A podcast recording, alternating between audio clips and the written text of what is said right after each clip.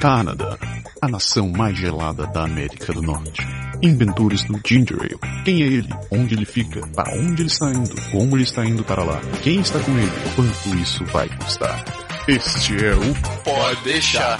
Se é pra falar, a gente fala.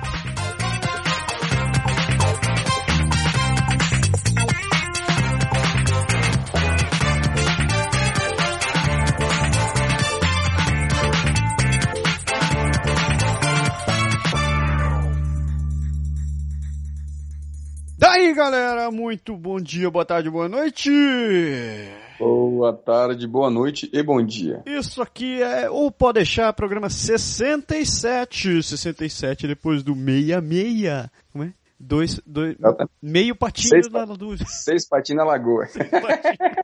O troço tosco. Eu vou, vou patentear essa frase, se a negada começar a dizer por aí, eu vou cobrar os direitos autorais. hein? Pô, falar em frase, essa, hoje eu tava escutando um outro podcast que eu escuto bastante, que é o, o qual é o nome do programa? Puta merda, o, o Braincast, e o cara me soltou uma que eu achei fantástica. Ele disse que a Coreia é a Itália da Ásia. E eu, puta que pariu. Precisa pensar muito, é uma reflexão grande, né? Caraca, velho, essa foi a mais profunda que eu ouvi há muito tempo. Se você não é bom de geografia, você tá ferrado. Porque até se pegar a Coreia, localizar onde ela tá, colocar ela dentro da Ásia, pensar na Itália, pensar no fator político, econômico e social da Itália, transportar isso para a Ásia, colocar na Ásia, comparar com o tamanho da Ásia em relação à Europa versus a Itália. Pô, foi profunda, velho, foi profundo. o Cara... Ah. E o cara fez toda essa putaria só pra falar, pra comparar com os Gangnam Style da vida. É, porra. É isso daí, programa 67, programa 67, que hoje traz com a gente um convidado, um desbravador aqui, né, Berg lindo? Com certeza. Nosso querido Rafael, autor e mantenedor do site automóveisquebec.com, vai falar um pouco do, do como foi que ele começou a trabalhar na área de vendas de automóveis, onde ele trabalha e como ele como ele está ajudando muito brasileiro que está chegando aqui agora. né? Muito show de É isso aí, é um trabalho bem bacana que o Rafa está fazendo e tenho certeza que o papo vai ser bem esclarecedouro. Vamos curtir pra cacete. Vamos começar É isso aí. com os, os e-mails da semana? Vamos galera lá. Pô, a galera atendeu, cara. A gente, a gente reclamou, chorou e essa semana veio uma enxurrada de e-mails. Enxurrada. A gente tem que começar com um obrigado, galera. Muito obrigado. Valeu mesmo. Muitos comentários, inclusive, eu preciso me permitir vou fazer meu primeiro parênteses, né? É, em relação ao meu malvado favorito, tão conhecido como Despicable Me. Galera, muito obrigado. Eu tive, assim, pelo menos uns 10 comentários no Facebook, mas pelo menos uns 3 ou 4 e meio. A galera escutou o programa e disse, Berg, presta atenção, cara, se liga, é o meu malvado favorito.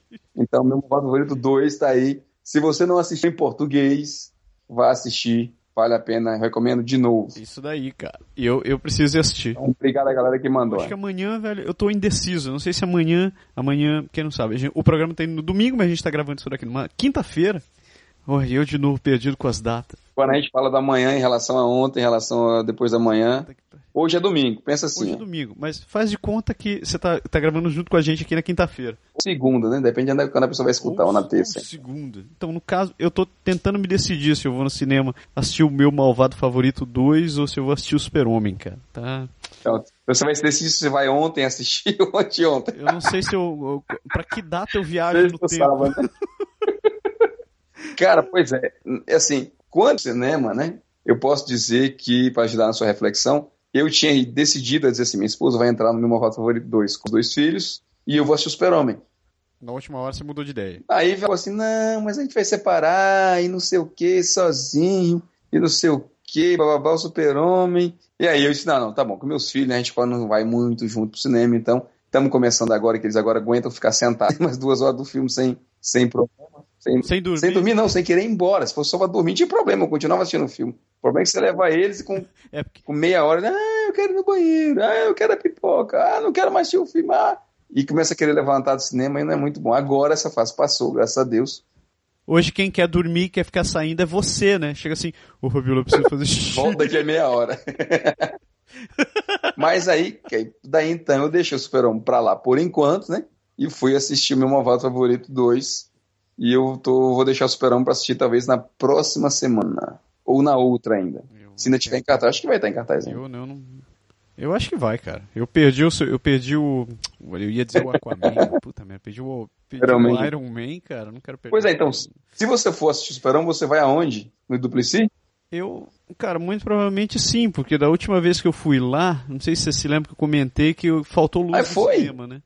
Foi, Caraca. faltou luz no cinema e eu fiquei com. Aí eles mandaram todo mundo embora, tipo, eu tava assistindo Monstros, Aham. Monsters University. Ah, você comentou, é verdade. Tava, tipo, Acabou 15 e os caras mandaram embora mesmo. Arrancaram tudo. Pois é. Só que eles me deram dois vouchers. Hum, muito bom. Aí eu. E aí você pensa em fazer isso né, quando, meu amigo? Eu, eu acho que eu vou fazer amanhã, sexta-feira, apesar de que hoje é domingo, então Anteontem, eu vou né? na sexta-feira, amanhã. Anteontem.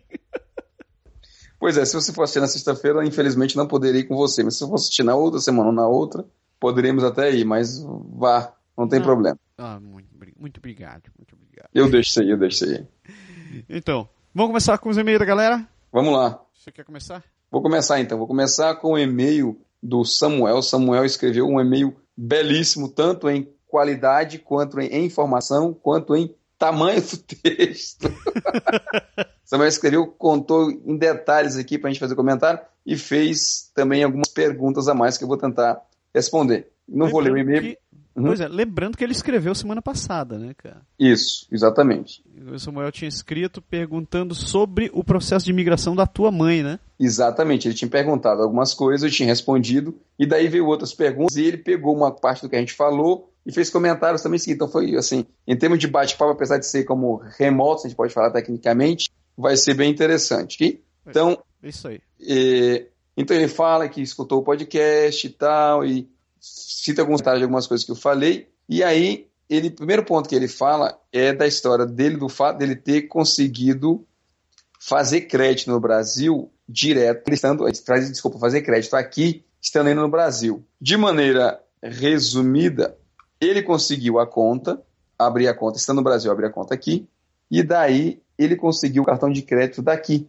Então ele começou a fazer compras com o cartão de crédito daqui E pagando as contas aqui. e pagando as contas aqui. Basicamente o que ele fez, né, cara? Ele tinha, ele abriu uma conta Premier do HSBC. Exato. Então ele fazia conta, compras regulares de pequenas coisas no Brasil e pagava essa Com o cartão daqui, as contas, o valor era convertido em dólar, ele pagava em dólar aqui. isso. Daí o que ele fazia, ele, A trans- conta dele daqui. ele transferia o dinheiro para a conta dele aqui e pagava a fatura aqui no Canadá. Crédito aqui é bem simples. Crédito significa você consome no cartão de. Boa parte, você consome no cartão de crédito e você paga na data. Se você pagar na data, você vai ter um bom histórico de crédito, com certeza. Exato. O que quebra e queima o seu filme aqui é você deixar, mesmo que por esquecimento, passar um dia, dois dias, três dias do cartão, pagar um jurozinho. Tudo que você faz entra no seu crédito, quando os caras consultam, eles vão saber. É isso daí.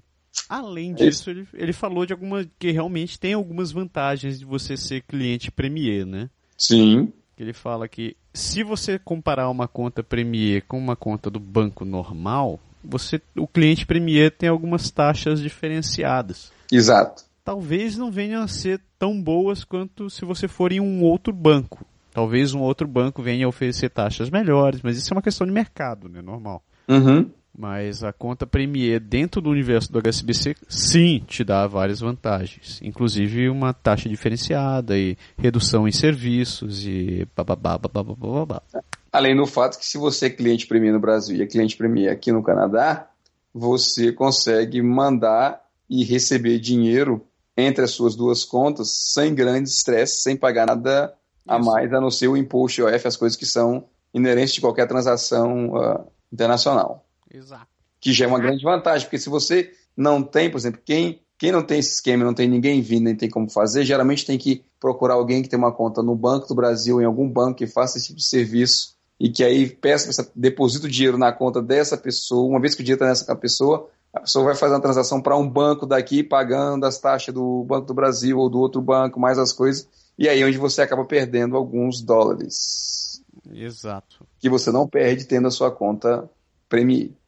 Ele então, também essa... fez outras perguntas aí, né, velho? Exato. Então, essa, foi, essa foi a primeira parte que ele fala. Obrigado pelo comentário. Na verdade, a gente. Isso porque a gente tinha falado no começo que achava que não podia. Na verdade, pode, né? Uhum. Você pode abrir a conta estando no Brasil. Parece não. Parece assim que, na verdade, assim, tem gerente que sabe, tem gerente que não sabe. Você tem talvez que se informar direto, direito, na verdade, com, com quem talvez chegar para o gerente com informação na mão, porque senão você corre o risco deles assim, ah, não, você sabe quando chegar lá e tal, não sei o que, não sei o que. Às vezes é falta de informação. Fechando esse primeiro ponto, ele faz uma outra pergunta que é em relação ainda ao apadrinhamento. Aliás, ele faz várias perguntas sobre o apadrinhamento. A primeira delas é em relação a apadrinhar alguém. Quando você faz o processo, você declara emprego, salário, um monte de coisa. Ele fala que tem um período da faculdade. Se você está na faculdade, como é que fica? Ele pergunta se eu conheço alguém que tentou, está tentando apadrinhar, ou está tentando fazer o processo do Visa, onde você tem que preencher todos aqueles formulários, sendo que você não tem um emprego, emprego, emprego. Bom, eu acho que você tem que declarar. Assim, eu não conheço ninguém nessa situação, infelizmente eu não posso dar uma referência, mas se você está na universidade, você provavelmente vai ter uma bolsa, vai ter alguma coisa, porque você vai ter que se manter com algo, e você vai declarar esse valor como sendo a sua, a sua capacidade de renda a mais da renda da pessoa que vem. Então, assim, não tem muito o que se fazer em relação ao governo, você tem que falar, eu acho que tem que falar o que é a realidade e ver o que é que eles fazem, né? Outra coisa que você pode fazer, no pior caso, é tentar fazer o processo antes de entrar nessa situação. E aí você tentar já declarar enquanto você tem uma outra realidade por aqui. Infelizmente eu não posso muito mais uh, além disso. Outra coisa que ele fala é em relação ao padrinhamento de irmãos. Eu falei realmente que tem um processo de apadrinhamento de irmãos e tem um processo de apadrinhamento de parentes, de pais e avós, né? Então, só para esclarecer, são dois tipos de apadrinhamento diferentes são processos diferentes separados. E não é o mesmo pacote, não. Cada tipo de apadrinhamento tem os próprios formulários, tem as informações, tem um monte de coisa, tem as suas restrições, seus limites, tem tudo. Então você tem que entrar no site do governo. Se você entrar no site de imigração do governo federal, no SIC, www.sic.gc para governocanadá.ca, SIC, você vai ter lá a informação de cada tipo de visto e o que, que precisa. Realmente é diferente, você não, não pode se aproveitar de um mesmo processo. Esse processo de apadrinhamento de irmãos, ele está aberto, ok? Eu não sei quais são as restrições de qual, porque eu não, meu irmão, eu chamei, ele não, não vem para cá, então não posso dizer, mas o está fechado de pais e, e avós, por enquanto. É, deixa eu ver aqui, eu me perdi na minha lista do e-mail. O que, que mais que ele perguntou? Ele pergunta sobre a parte do seguro saúde que você contratou para sua mãe. Se o seguro cobre somente caso de emergência ou funciona como um plano de saúde particular onde você pode fazer exame? Exato, exato, exato. Então. Então, essa parte é fácil. O seguro de saúde, ele só serve para emergência. É um seguro que tem que ser no mínimo de 100 mil dólares. A empresa é canadense, a empresa chama, a que eu fiz, chama é, Assurance Voyage.ca. Então, Assurance, A-S-S-U-R-A-N-C-E, Voyage, V-O-Y-A-G-E-S, .ca. Eu vou checar depois se esse endereço está exatamente você certo. Ler, é, é só você ver aqui embaixo quando você está lendo. Clica no site. É só você Oi? ler aqui embaixo, aqui no programa, você já está vendo aqui, né? Embaixo da barra de rolagem. Exatamente. Pronto. Então é isso aí, você vai ver os, no, no site, vai estar tá direitinho. É uma empresa que faz que assim, eles criaram, entre aspas, eles criaram um produto, eles, eles dizem que criaram um produto para Supervisa para facilitar, mas na verdade eles pegaram a receita do Supervisa e adaptaram o seguro de turista que eles já tinham para esse tipo de, de público que ele já faz, porque eles dão uma declaração exatamente que você precisa colocar no processo. Então é realmente separado, só dá direito a caso de acidente e a, assim, se você precisa fazer uma consulta, se você quer fazer um exame de sangue, se você fazer qualquer outra coisa, na verdade você tem que pagar por Muito fora. Muito bem. Muito tá bom? Bem. Teve mais? Teve deixa mais? Deixa eu ver se eu, se eu não Acho que mais nada aqui. É. Isso daí, cara. Eu acho que dele foi isso. Então respondi, Samuel, as, as primeiras que a gente conseguiu decifrar aqui, eu abri o e-mail, saí do e-mail, voltei para o e-mail, eu acho que eu consegui responder mais ou menos. Se ficou alguma coisa que eu não respondi, escreve, semana que vem a gente manda a resposta, com certeza. Uh, quem nos escreveu também foi a Michelle, Michelle agradecendo os e-mails, as respostas que a gente deu no último programa. Michelle, muito uhum. bem. É, de nada, Michelle, escreve, escreva quando você quiser. Quem mais escreveu foi o Mung, um Mung, Mung falando que curtiu o programa sobre Matsuro, Matsuro falando pelos cotovelos. Foi bacana, cara. Escutei também, foi bacana, bacana. Meu filhote, como sempre. E. Pode não aparecer, mas é. Desculpa, pode não parecer, mas eu escuto os programas. Os nossos mesmo, que a gente grava. Né? escutar nosso programa. E finalmente, olha só, quem nos escreve foi o Schauder, filho do Mung. Exatamente. Aliás, vale comentar no, e-mail que o, que o Mung mandou pra gente, ele disse, cara, eu gostei do programa e tô passando ele para como ele é, um, é um, de uma criança, ele passou pro filho dele, pro filho dele poder escutar e ver se tem uma coisa e saber. E aí ele já, já filho dele já escreveu. Vou até ler o e-mail dele que não é muito longo. Ele fala: Oi Massaro, Manda aqui aí. é o Schauder, sou filho do Mundal e da Trufa. Estou escrevendo esse comentário com minha mãe. Também tenho 10 anos e hoje ouvi com, minha, com ela o podcast com a entrevista do seu filho. Achei super interessante. Adorei as histórias que ele contou. Gostaria de perguntar para o Matsuro sobre como funciona o almoço na escola, já que ele almoça lá. Ele leva comida de casa ou compra lá na escola? O que geralmente o pessoal almoça? pedir também para o Massaro e o Berg mandarem um abraço para mim e para minha mãe no próximo programa, porque só mandam um abraço pro meu pai. Ele já está se achando. Então, a partir de hoje, a gente não manda mais abraço pro mundo, tá cancelado. Perdeu o Playboy. Exatamente. Tchau, meu filho e sua mãe trufa. Sejam gente boa. Obrigado pela mensagem. Grande abraço para vocês. Muito bom teu comentário. E, na verdade, você pode responder, Massaro. Você não precisa nem esperar o mais surdo. Você é capaz de de falar, de responder diretamente ele aí sobre as duas perguntinhas que ele fez. Com certeza. Então, Guri, o negócio funciona o seguinte. As escolas, eles têm o que eles chamam de serviço de trateur. Exatamente. Que você pode contratar é, um, um, serviço de. Como é que chama? De marmita. É um tipo de serviço de, de marmita. marmita, exatamente. É. Que eles levam para criança, que eles levam e te entregam na hora do almoço. Essa, isso, o cardápio varia. É, na escola do meu filho varia toda, todo mês eles alternam. Uhum. E a uhum. cada dia da semana também tem uma comida diferente. É, pessoalmente a gente não faz isso. Deixa eu aproveitar, e, deixa eu aproveitar e fazer uma pergunta para você. Ah. É aqueles que tem um site ou é um serviço específico da escola, no teu caso, no caso da tua escola? Não, é da escola mesmo. Pois é, Porque tem aqueles. Isso. Tem uns do site também, né? Exatamente, é a primeira diferença, né? Tem, tem um serviço de que a escola contrata uma empresa de fora e como no teu caso aí, a escola, ela mesma fornece o, o serviço, não é isso? Isso. E daí, como funciona? Lá, como eu estava falando, lá na escola, no caso do Matsuro, a gente optou em não, não contratar esse serviço por duas razões. Primeiro, porque tem que pagar, né? e fazendo as contas assim, sai mais barato, é, sai mais barato fazer e mandar do que contratar lá. Só dá mais trabalho. pois é. E a segunda razão é uma razão mais comportamental, assim. É, a gente quer que ele, a gente não quer que ele perca o costume de comer as coisas que a gente come em casa. Então, raramente, a gente só se encontra à noite, né? Uhum. Ou toma um, toma um café da manhã, que o café da manhã é, é pão, é aqueles waffles, é, sei lá, qualquer coisa que a gente faz pela manhã que a gente toma, um iogurte, um açaí, coisa parecida. E na hora do almoço a gente não tá junto e a janta a gente vai comer na hora do desespero, porque chega todo mundo morto de fome e vai comer.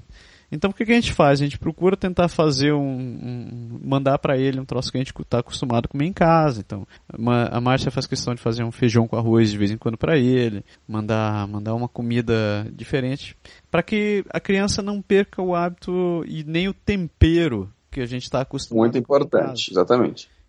E, além do mais, tem, tem a questão de que a gente sabe o que a gente está colocando para o filho e sabe o que ele está comendo. Então, você, você tem certeza que tá mandando aquilo, quando voltar a marmita, você vê o, o garotão ali que sobrou comida, o que acontece, acontecia bastante com o Matsuro. Aí a gente dá aquela cobrada básica. Meu irmão, por que que tu não comeu isso daqui? Aí ele diz, é que eu não gostei de tal coisa. E escambou a quatro. Daí a gente dá aquela bronca padrão e manda bala. É isso aí. Mas é, é basicamente isso daí. E, mas é, a escola também tem essa opção de você comprar comida por lá. Mas não faz isso não, é mais tá, Deixa eu dar meu, meu, meu pitaco, porque eu, na verdade eu fiz as duas coisas, certo? Uhum. A gente aqui na escola que meu filho estava aqui, no, aqui no, que está ainda, no caso aqui, no nosso bairro, ela contrata uma empresa de fora. Então, só para dar uma, uma lupa pra galera como é que funciona. Então, a, a escola avisa aos pais que ela tem um contrato esse ano com tal fornecedor. Você não escolhe, não. Tem um fornecedor, a escola inteira utiliza aquele fornecedor. E aí ele te dá o endereço do site do fornecedor. Quando você entra no site, você cadastra faz uma ficha para você, pai, que você se identifica, onde você vai colocar as informações, sei lá, do cartão de crédito, do pagamento, como é que você vai pagar, se vai, vai ter cobrança, como é que é o esquema. E aí depois você identifica a escola, a série do seu filho, o nome dele, a sala, a professora, as coisas que permitem ele saber quem é a criança. E aí você recebe todas, todo, toda semana você recebe o menu da semana ou tem deles que dão o menu do mês. Aí fica aquela história, você tem que entrar no site, chamar seu filho, dizer, olha, segunda-feira o almoço são três opções, essa, essa e essa, que é qual? Aí ele escolhe uma. Na terça, essa, essa, essa, é qual? Você escolhe uma. E assim vai. A gente não fazia todo dia, exatamente para fazer a mesma coisa que você falou, para guardar um pouco da nossa comida para ele também ter. E aí a gente acabava pegando, às vezes, só duas vezes por semana, tipo segunda e na sexta, ou só na quarta e na sexta, alguma coisa assim. E é um pouco mais trabalhoso, assim, o trabalho que você não tem fazer a comida e colocar a comida para ele, você tem na gestão, porque tem que controlar o que ele comeu, tem que controlar o que ele não comeu, como o Marcelo acabou de falar, tem que prestar atenção, porque às vezes assim, ah, ele não comeu porque não gostei, você tem que saber, ah, esse prato aqui eu não posso mais pedir.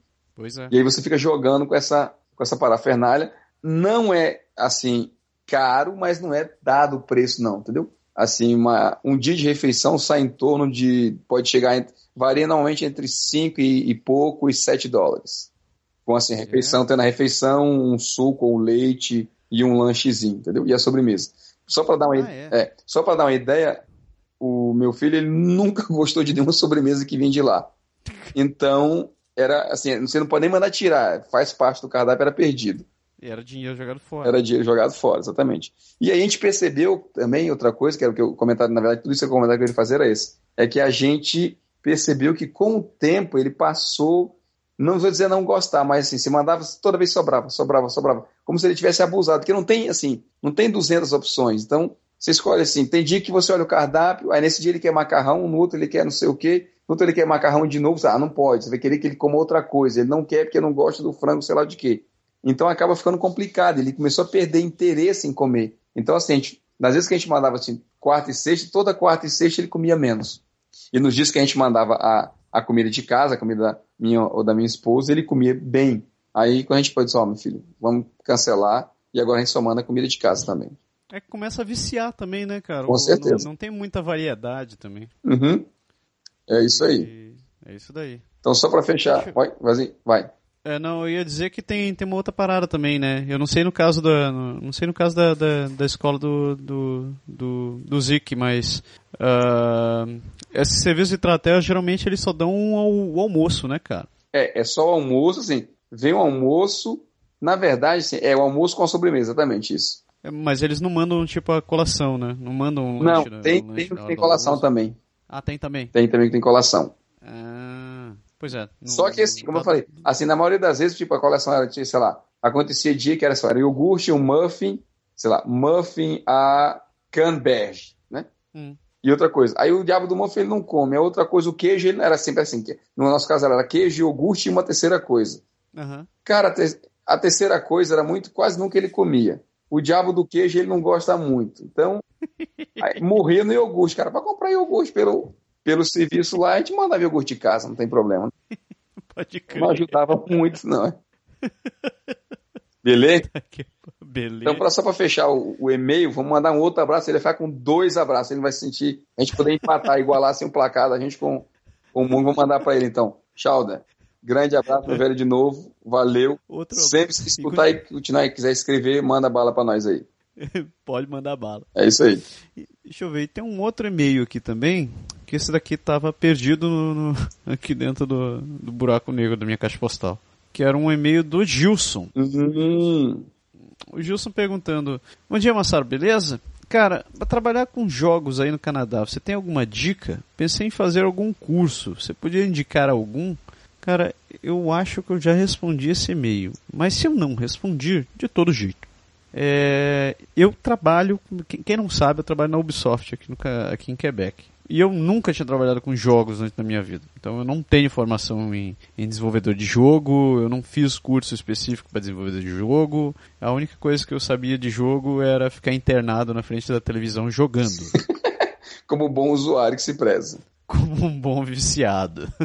Então, eu juntei esses últimos vinte e poucos anos de, de, de visão destruída e de calos desenvolvidos na mão e acabei aplicando isso daí no pouco que eu, que eu precisava no meu trabalho. Por que, que eu digo no pouco que eu precisava no meu trabalho? Porque na real, o trabalho do desenvolvedor de jogos, ele não é muito diferente de um, de um desenvolvedor normal, de modo geral. Por que, que eu digo isso? Porque um desenvolvedor de sistema, você tem que entender você tem que entender como é que funcionam os conceitos de programação, como é que funcionam todos os paradigmas de programação. Você tem que entender de conceitos de rede, de utilização de memória, de processamento, etc. e tal. E você aplica isso dentro da realidade que você precisar. Então, por exemplo, se você está fazendo um sistema, um site para a internet, você vai aplicar todos esses conceitos mais alguma coisa que você vai ter que aprender em relação a, fazer, a site de internet. Uhum. Se, você faz, se você faz sistemas para, no caso do Berg, Berg trabalha para a prefeitura.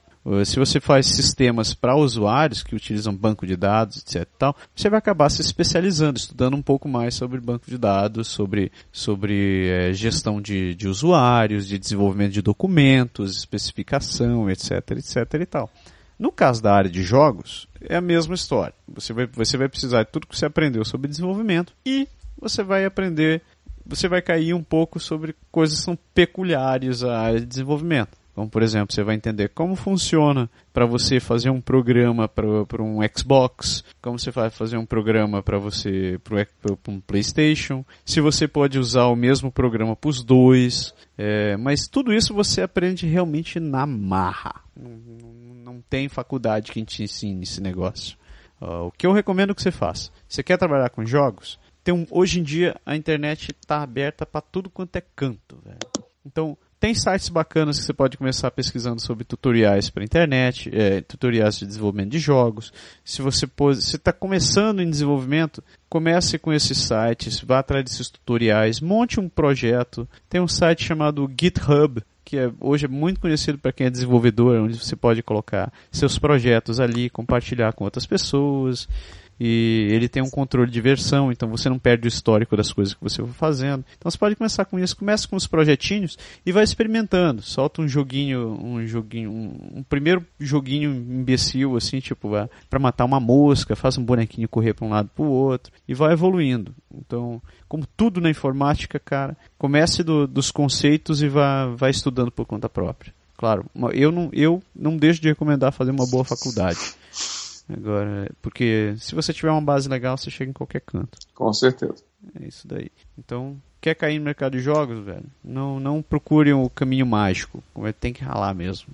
É a mesma, e isso vale para qualquer outro qualquer outra área de, da informática. Uhum. Comece ralando. Ah, Teve o... era isso? Não, você. Não tem mais um? Tem, você está esquecendo do. do Beaver. Como é que chama o negócio? Esse, esse eu vou deixar para comentar isso na parte da, da bronca da semana, Beto. Ah, então tá bom. Falei nada, falei nada, falei nada, falei nada. Tá eu, eu vou deixar. Não, a gente volta a conversar sobre isso na parte da bronca da semana. Não, não, não vou falar agora a história. Não vou dar onde de papagaio de pirata, não. Não, senão você vai acabar sendo expulso do Quebec falando. tá bom, tá bom. Ai, deixa eu ver. Recadinhos da paróquia? Manda aí. Temos então deixa eu ver. Hum, ah, é. Importantíssimo, importantíssimo. Quem está fazendo. É, tem uma banda brasileira de metal que está fazendo uma turnê aqui no Canadá. Uhum. É, a banda, é a banda Santuarium. Então, eles já tocaram em Vancouver, vão tocar em Toronto, vão tocar em Ottawa, vão tocar em Montreal, no próximo dia 31 de julho.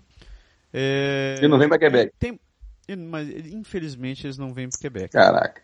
Mas isso não é nada, porque a gente vai entrevistar eles em Montreal, rapaz. é isso aí, meu. É isso daí, a gente vai entrevistar a banda, vocês vão conhecer quem é a banda Santuário, o trabalho que eles estão fazendo, o som é animal, o som deles. Quem curte metal, quem curte música, cara, quem curte música, não só metal, vale a pena escutar. O som deles é muito legal. Claro, quem curte metal vai curtir mais ainda. Com certeza. A banda deles é santuarium.com, o site deles é santuarium.com. Acessem, dê uma escutada no som deles e não percam a nossa matéria com eles. A gente vai anunciar quando for sair. Esquenta não. É isso aí, meu. E tem mais alguma coisa, Berg, que eu tô esquecendo, que eu tô esquecendo. Ah, como é que eu podia esquecer isso? Não esqueça. Berg, amanhã, segunda-feira. Hum, aí, segunda... se colocou direto na data. Vou nem atrapalhar, vai, vai. Não esquece, não vai. vai agora me acertei. Segunda-feira, amanhã, vai acontecer o nosso segundo Hangout. Oh. Vai, vai, ser a gravação do nosso programa onde nós vamos falar sobre séries e filmes de TV dos anos yes. 1900 bolinha! Vou me preparar bastante para isso, hein? É isso daí. Então, você já deve ter visto os anúncios no Facebook durante, durante esses últimos dias, já deve ter recebido nossos spam para tudo que é canto. Então, se você quiser participar, se lembra daquela série antiga, aquele comentário bizarro que você estava acostumado, ou mesmo só quiser dar uma gargalhada ao vivo, não perca a gravação do programa 68. É isso aí. Amanhã. Amanhã, a partir das 8 horas, horário de Quebec. 8 horas de Quebec. 9, 9 horas no Brasil, São Paulo acho que 10 horas.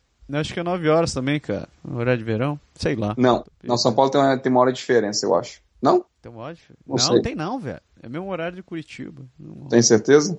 Eu tenho, tenho. Absoluta. Hoje eu tava morrendo com um sistema sobre exatamente controle de datas e horário. Beleza, então.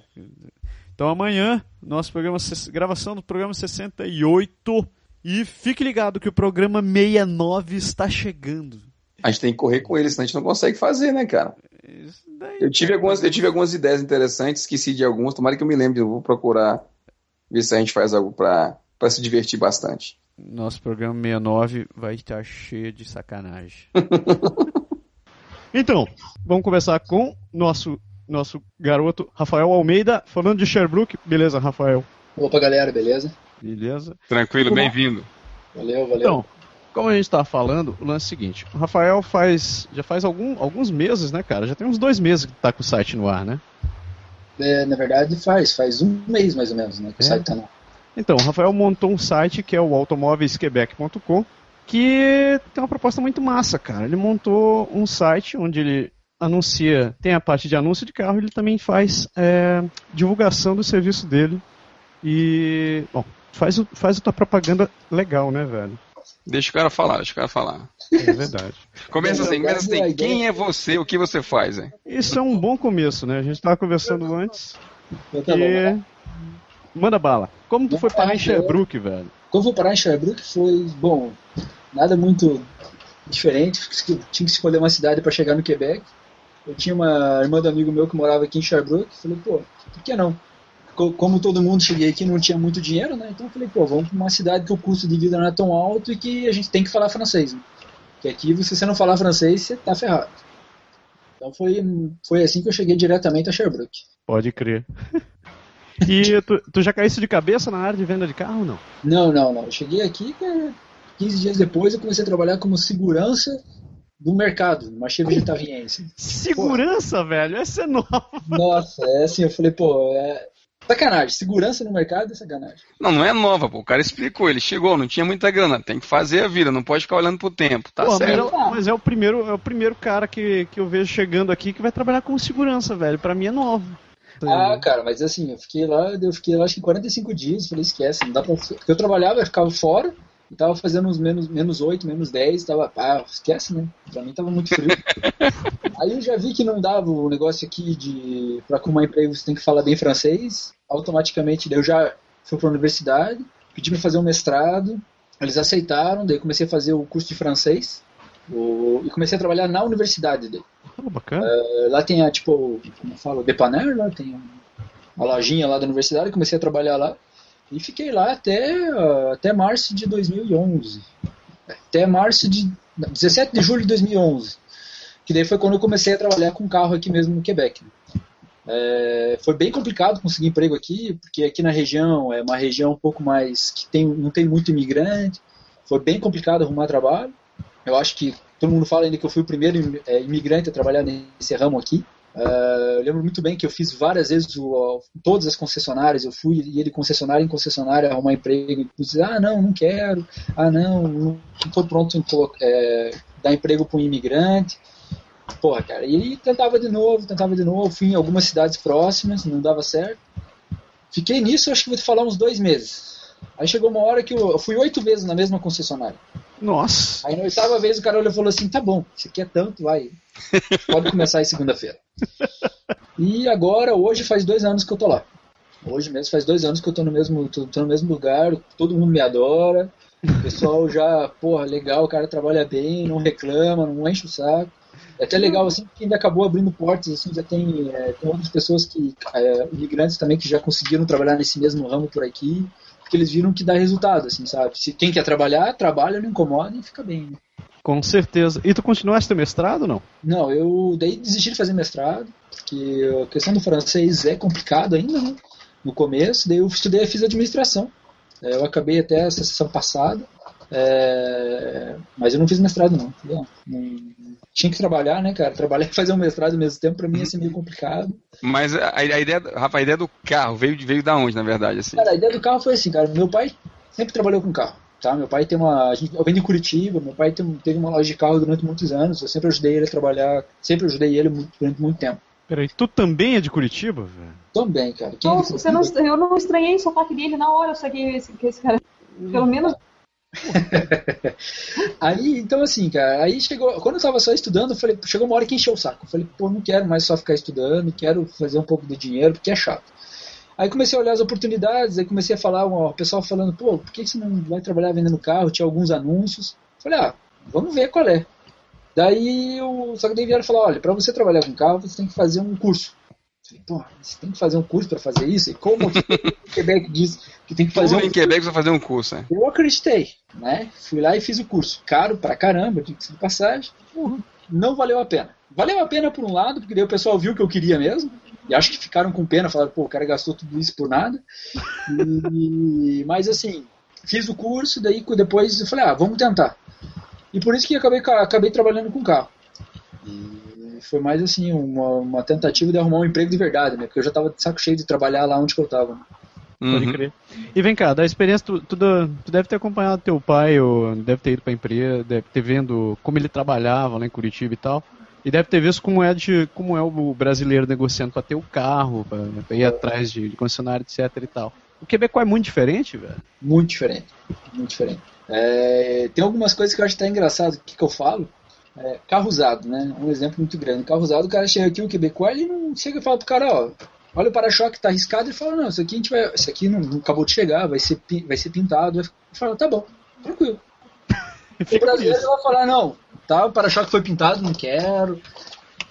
É incrível, você vai ver assim que o pessoal vai fazer, vai fazer, ver quanto vale um carro aqui, né? Ele dá uma volta, funciona, liga o ar-condicionado, beleza, vale tanto. Pô, eu me lembro muito bem, a gente dava uma volta, funcionava, olhava peça por peça, fazia isso, fazia assado, e depois dizia quanto valia. É, é incrível. E você falar pro cara, ó, o para-choque foi pintado, o cara fala, tá bom. Porque, querendo ou não, com o inverno sempre tem um, uma é, coisa ou outra. Uma coisa ou outra, e aqui o cara fala, tá bom, tranquilo, não tem muito estresse assim, sabe? E é engraçado que no Brasil tu leva, tu vai com, vai com um amigo, leva um mecânico, leva um passa raio-x. Uhum. Com certeza. Com leva certeza. um cachorro, procura no site para ver se foi roubado, batido. Isso mesmo, isso mesmo. Eu acho que o brasileiro é muito mais apaixonado por carro que o pessoal daqui. Sabe? Pô, mas tem que ser, né, velho? importa muito mais com tudo do que o pessoal daqui. Pô, mas eu até entendo o amor brasileiro pelo carro. Você vai pagar 30 pau no, no, tem que amar, no Fiat Uno agora, cara? Tem, tem, que amar, né? Tem que amar. É. e a galera mas... troca muito de carro lá? É, no Brasil, não, né? Aqui, aqui o pessoal troca muito. Tem uma necessidade de trocar de carro incrível, né? Uma que a economia quer que ele troque, né? Mas assim, ele não. É três anos, quatro anos, e já troca de carro, cara. Não quer nem saber, não. Aqui é uma ferramenta de trabalho, mas ele precisa trocar. É difícil, assim, o pessoal quando chega perto de 60 mil quilômetros, quando comprou um carro novo, ele já começa a se coçar, já quer trocar. Sabe? Então é normal, normalmente a cada 3, 4 anos ele quer trocar. Esse sou eu. É, é você? Com certeza. Mas assim, também o carro aqui, cara, ele, ele Primeiro é mais barato, então você não tem muita preocupação. Assim, quem gasta 30 mil num carro e usa ele até espremer no Brasil, vai ter que ter 30 pau de novo, porque o que ele vai vender não vale grandes coisas. Certeza. Aqui você compra um carro por, sei lá, por, por 12, 14, 16 mil. Quando você vai vender ele a 60 mil quilômetros, 50 mil quilômetros, ele vale 8, 7, 6 talvez. Quer dizer, ele vale pelo menos 40% do preço do teu próximo carro. É a concessionária normalmente ela recebe o carro, como ele disse, sem muito estresse. Sim. Então, é vantagem você trocar. E não ter problema com manutenção, e não ter problema com, com gás, você vai só estar tá pagando assim. O carro vira como um, como uma casa, uma prestação para a vida toda, você está sempre pagando ali, pagando, pagando, pagando, terminou, você vende, compra outro, continua pagando, terminou, você vende, compra outro, e não para nunca, né? É, tem que, tem que, tem que cuidar, porque o carro, na verdade, é a segunda maior compra na vida de alguém, né? A primeira sempre é a casa, a segunda é o carro. Só que uhum. essa história, você sabe que o carro você nunca vai guardar dinheiro com ele. Né? Essa história de querer fazer dinheiro do carro, esquece. É, não é Capitalizar com o carro, esquece. Se no Brasil já era difícil, aqui é mil vezes pior. É, às vezes eu tenho muito brasileiro que vem, ah, eu quero comprar um carro hoje, daqui a um ano vou vender, não quero perder muito. Eu falei, ah, então anda de ônibus. não dá, não adianta. É, é, é um, bem isso mesmo. É, manutenção é cara, então quanto mais velho o carro vai desvalorizar mais, porque o pessoal uh, tem medo de, de, de, pagar mecânico, de peça e tudo mais. É, então eu acho que tem que. Essa história é engraçada. Hoje mesmo ligou uma brasileira, pô, então, eu quero, quero um carro, quero um carro mais ou menos de mil dólares daqui. Olha, é, com certeza a gente vai achar, mas é, se querendo ou não, você vai ter que colocar um dinheiro lá depois, vai dar manutenção. E que sabe, né? Não quero que vai dar manutenção. Eu falei, poxa, eu. Milagre ainda não faço. Mil dólares sem manutenção, você não quer um carro, né? É. Milagre ainda não faço. Não. É, então, você falou que o, o, lance do curso não valeu muito a pena, né, velho, pra você fazer. Nem um pouco. Nem um você, pouco. Não, você não aprendeu nada de interessante lá? Ou qual, qual a razão principal que você não curtiu? Cara, o curso me custou 4.500 dólares. Caraca! podia, podia, ser o melhor curso do mundo, eu acho que eu não ia, eu não ia mais prestar, não. É. Mas, só que assim, cara, o cara fala pra você, ó, você vai fazer um curso de tanto, só que metade, é, você vai fazer um curso de 4.500 dólares e você vai, depois disso você sai empregado ganhando 50 mil. Cara, você pensa, beleza.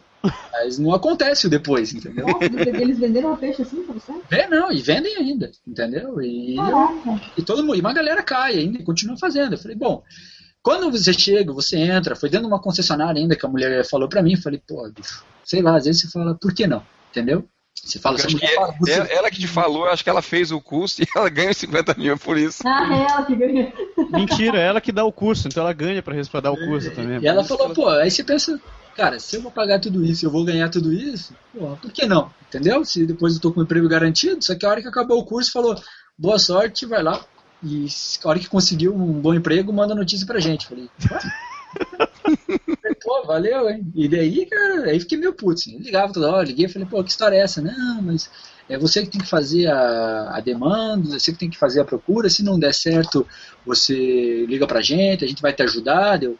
Bom, assim, é, não vi grande vantagem nisso. É, é, é como, como, como, se eu estivesse me virando sozinho na vida e nunca precisasse Sabe qual que é o pior agora? O pior é que agora no curso, quando eles vão, quando chega o pessoal aqui na região, eles falam, não, mas tem um Rafael, um brasileiro, que ele se dá super bem, faz dois anos que ele está trabalhando lá. O pessoal, é, sucesso.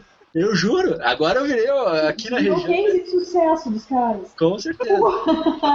Daqui não adianta nada, vou ligar pra ele e falar, não fale de mim. Não, é, fale de mim. Não, fale de mim, os caras vêm comprar comigo, né? Aí o cara vai lá e fala, pô, ah, é você que ele falou, né? Chegou um rapaz da Honduras.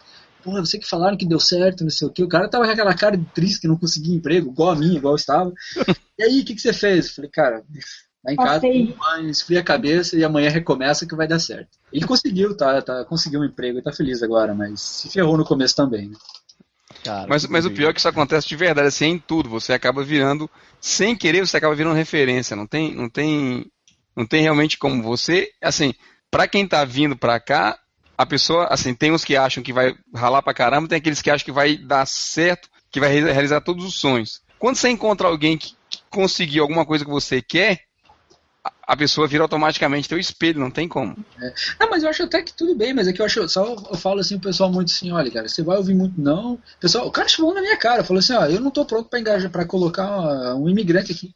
Falou, falou, e não foi uma, nem duas, nem três lugares que me falaram isso. E dói quando você ouve isso, cara. Você fala, pô. Ah, isso é, é isso é Quebec quando eu cheguei aqui, é. É, era, uma... era bem assim. Mas tudo bem, hoje em dia o pessoal fala, ah, você é brasileiro, tá trabalhando lá, já escutei muito de você, que legal, mas tipo, eles não tá de olhar pra ele, você lembra de mim, né? É. É. não, e outra, né? Depois que, depois que o cara te contratou, que ele viu que você faz bem o trabalho, que você vende bem, tem uma boa clientela e tal, tudo que você conseguiu, aí quebra o gelo para ele poder contratar um segundo, né? Também, assim. Com certeza, com certeza. Agora já virou, tipo assim, todo mundo fala, pô, deu certo. Porque tem, às vezes eles fazem alguns eventos que colocam seis concessionárias no mesmo lugar, sabe? Uhum. É tiro sarro quando eu falo com os clientes, eu falo assim, ó, só se perguntar pelo imigrante, eu sou o único aqui dentro, sabe? Pô, esse cara parte de rir. E os próprios outros diretores, eles veem isso, sabe? Porque, querendo ou não, a gente tem mais assuntos para falar que apenas do tempo. Porque o que fala é o tempo, né? Tá chovendo, tá frio, tá calor. A gente tem outra coisa para falar, entendeu? A gente, a gente é acostumado a falar mais. E daí os outros, as outras pessoas olham e falam assim, pô, tipo, por que não dar uma chance, entendeu? E teve até um rapaz numa outra concessionária que na época, ele, ele, a esposa dele trabalha na nossa concessionária. E ele colocou um anúncio. Procura um vendedor que fale outra língua que francês e inglês. Porra. Então, assim, não achou ninguém, mas eu achei bem legal o anúncio que ela veio me mostrar. Olha, ele colocou aqui porque ele viu que deu certo você. E eu falei, bom, espero que ele ache alguém, né? Realmente virou um case de sucesso. Hum, é, na verdade, não é tão sucesso assim, mas vamos tentando, né? Não, cara, olha só. Olhando por esse lado, você foi o desbravador, velho. Você- É. Infelizmente, é o, o primeiro acaba se ferrando mais, né? É, eu já sou o filho mais velho, então Tá acostumado. Já é tradição. é, vai se acostumando já. Tá. Vamos falar um pouco do, do, do teu trabalho, velho. Você trabalha nessa concessionária. Eu não vou. Eu vou. Você quer divulgar o nome da concessionária? Eu posso divulgar, depende de vocês, né? Bom, não, a gente não ganha nada, então. Não tem problema não, pode mandar Você pode bala. divulgar Eu também. trabalho, eu trabalho para uma empresa, eu trabalho para Chrysler Sherbrooke. É, até acho engraçado porque no começo eu, todo mundo falava que empresa você quer trabalhar. Eu falei, eu não quero trabalhar em nenhuma empresa americana. Queria só trabalhar em empresa japonesa, né? E no fim eu acabei trabalhando numa empresa americana e eu gosto muito de trabalhar lá. Porque ainda tem uma clientela, às vezes, até um pouco diferente, né? Vem aquele quebecois, quebecois mesmo, né? Que vai comprar caminhão, isso assim. E eu trabalho com carro novo e com carro usado.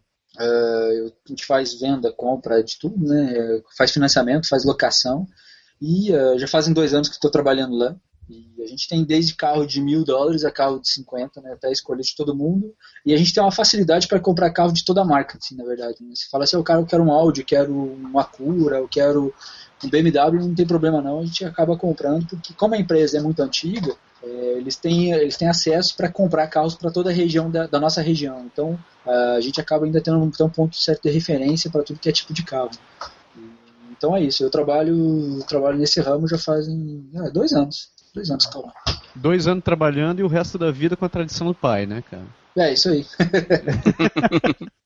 E brasileiro. Brasileiro já. Tem muito brasileiro que vai atrás de ti pra comprar um carro? Olha, cara, eu tenho bastante cliente brasileiro, tem bastante gente que. A maioria dos meus clientes ainda brasileiros, por incrível que pareça, é de Montreal. Mesmo eu estando em Sherbrooke, eu fui em alguns encontros de negócio aí em Montreal e o brasileiro começou a falar assim: porra, cara, quero comprar um carro, mas não sei o que fazer.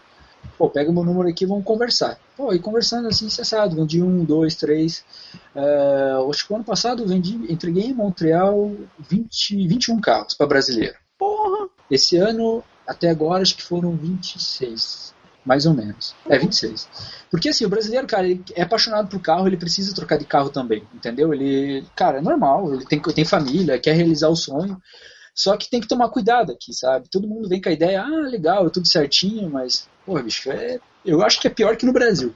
Entendeu? Se a, pessoa, se a pessoa não toma cuidado, cara, ele acaba se ferrando, acaba comprando alguma coisa que não é assim tão boa, entendeu?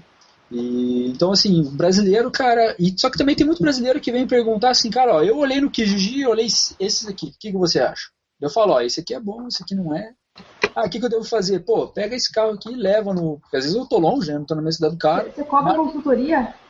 Gratuita, cara. Bicho, você achou um carro que quer comprar, manda, eu vou dizer, porque tem muita. Tem que tomar cuidado, tem alguns detalhes assim meio besta que a gente não sabe, sabe? É, daí eu falo, ó, pega aí, leva no teu mecânico, pergunta isso e isso pro cara, se tá bom, compra. Of- oferece tanto. O Cara, ah, mas é pouco. Eu falei, cara, oferece. Tipo, não Vai tem que, né? Vai que, daí no fim o cara me liga, pô, o cara me ofereceu isso. Cara, tá bom, leva aí. Mais engraçado, teve uma, uma amiga minha que ela achou um carro numa outra concessionária, cara. Ela veio, porra, você pode. Ah, não sei se é bom, meu pai tá numa outra cidade. Isso era uma Quebec. Eu falei, ah, vou lá. Fui lá, eu saí do meu trabalho, fui lá na outra concessionária, negociar o carro pra ela, ainda consegui quatro pneus de inverno. Porra. Aí, Mas é fácil, ele chegou pro cara, se você não der, eu vou dar, eu vou tirar ela daqui. É, é, mas assim, eu falei, pô, tipo, não, às vezes assim, às vezes não custa nada ajudar também, entendeu? Às vezes a gente não, não precisa ganhar dinheiro em tudo que a gente faz na vida, só ajudar um pouco para que as pessoas fiquem mais tranquilas, né? E Eu acho você faz seu nome, né? É, eu acho que acaba fazendo, né, com o tempo.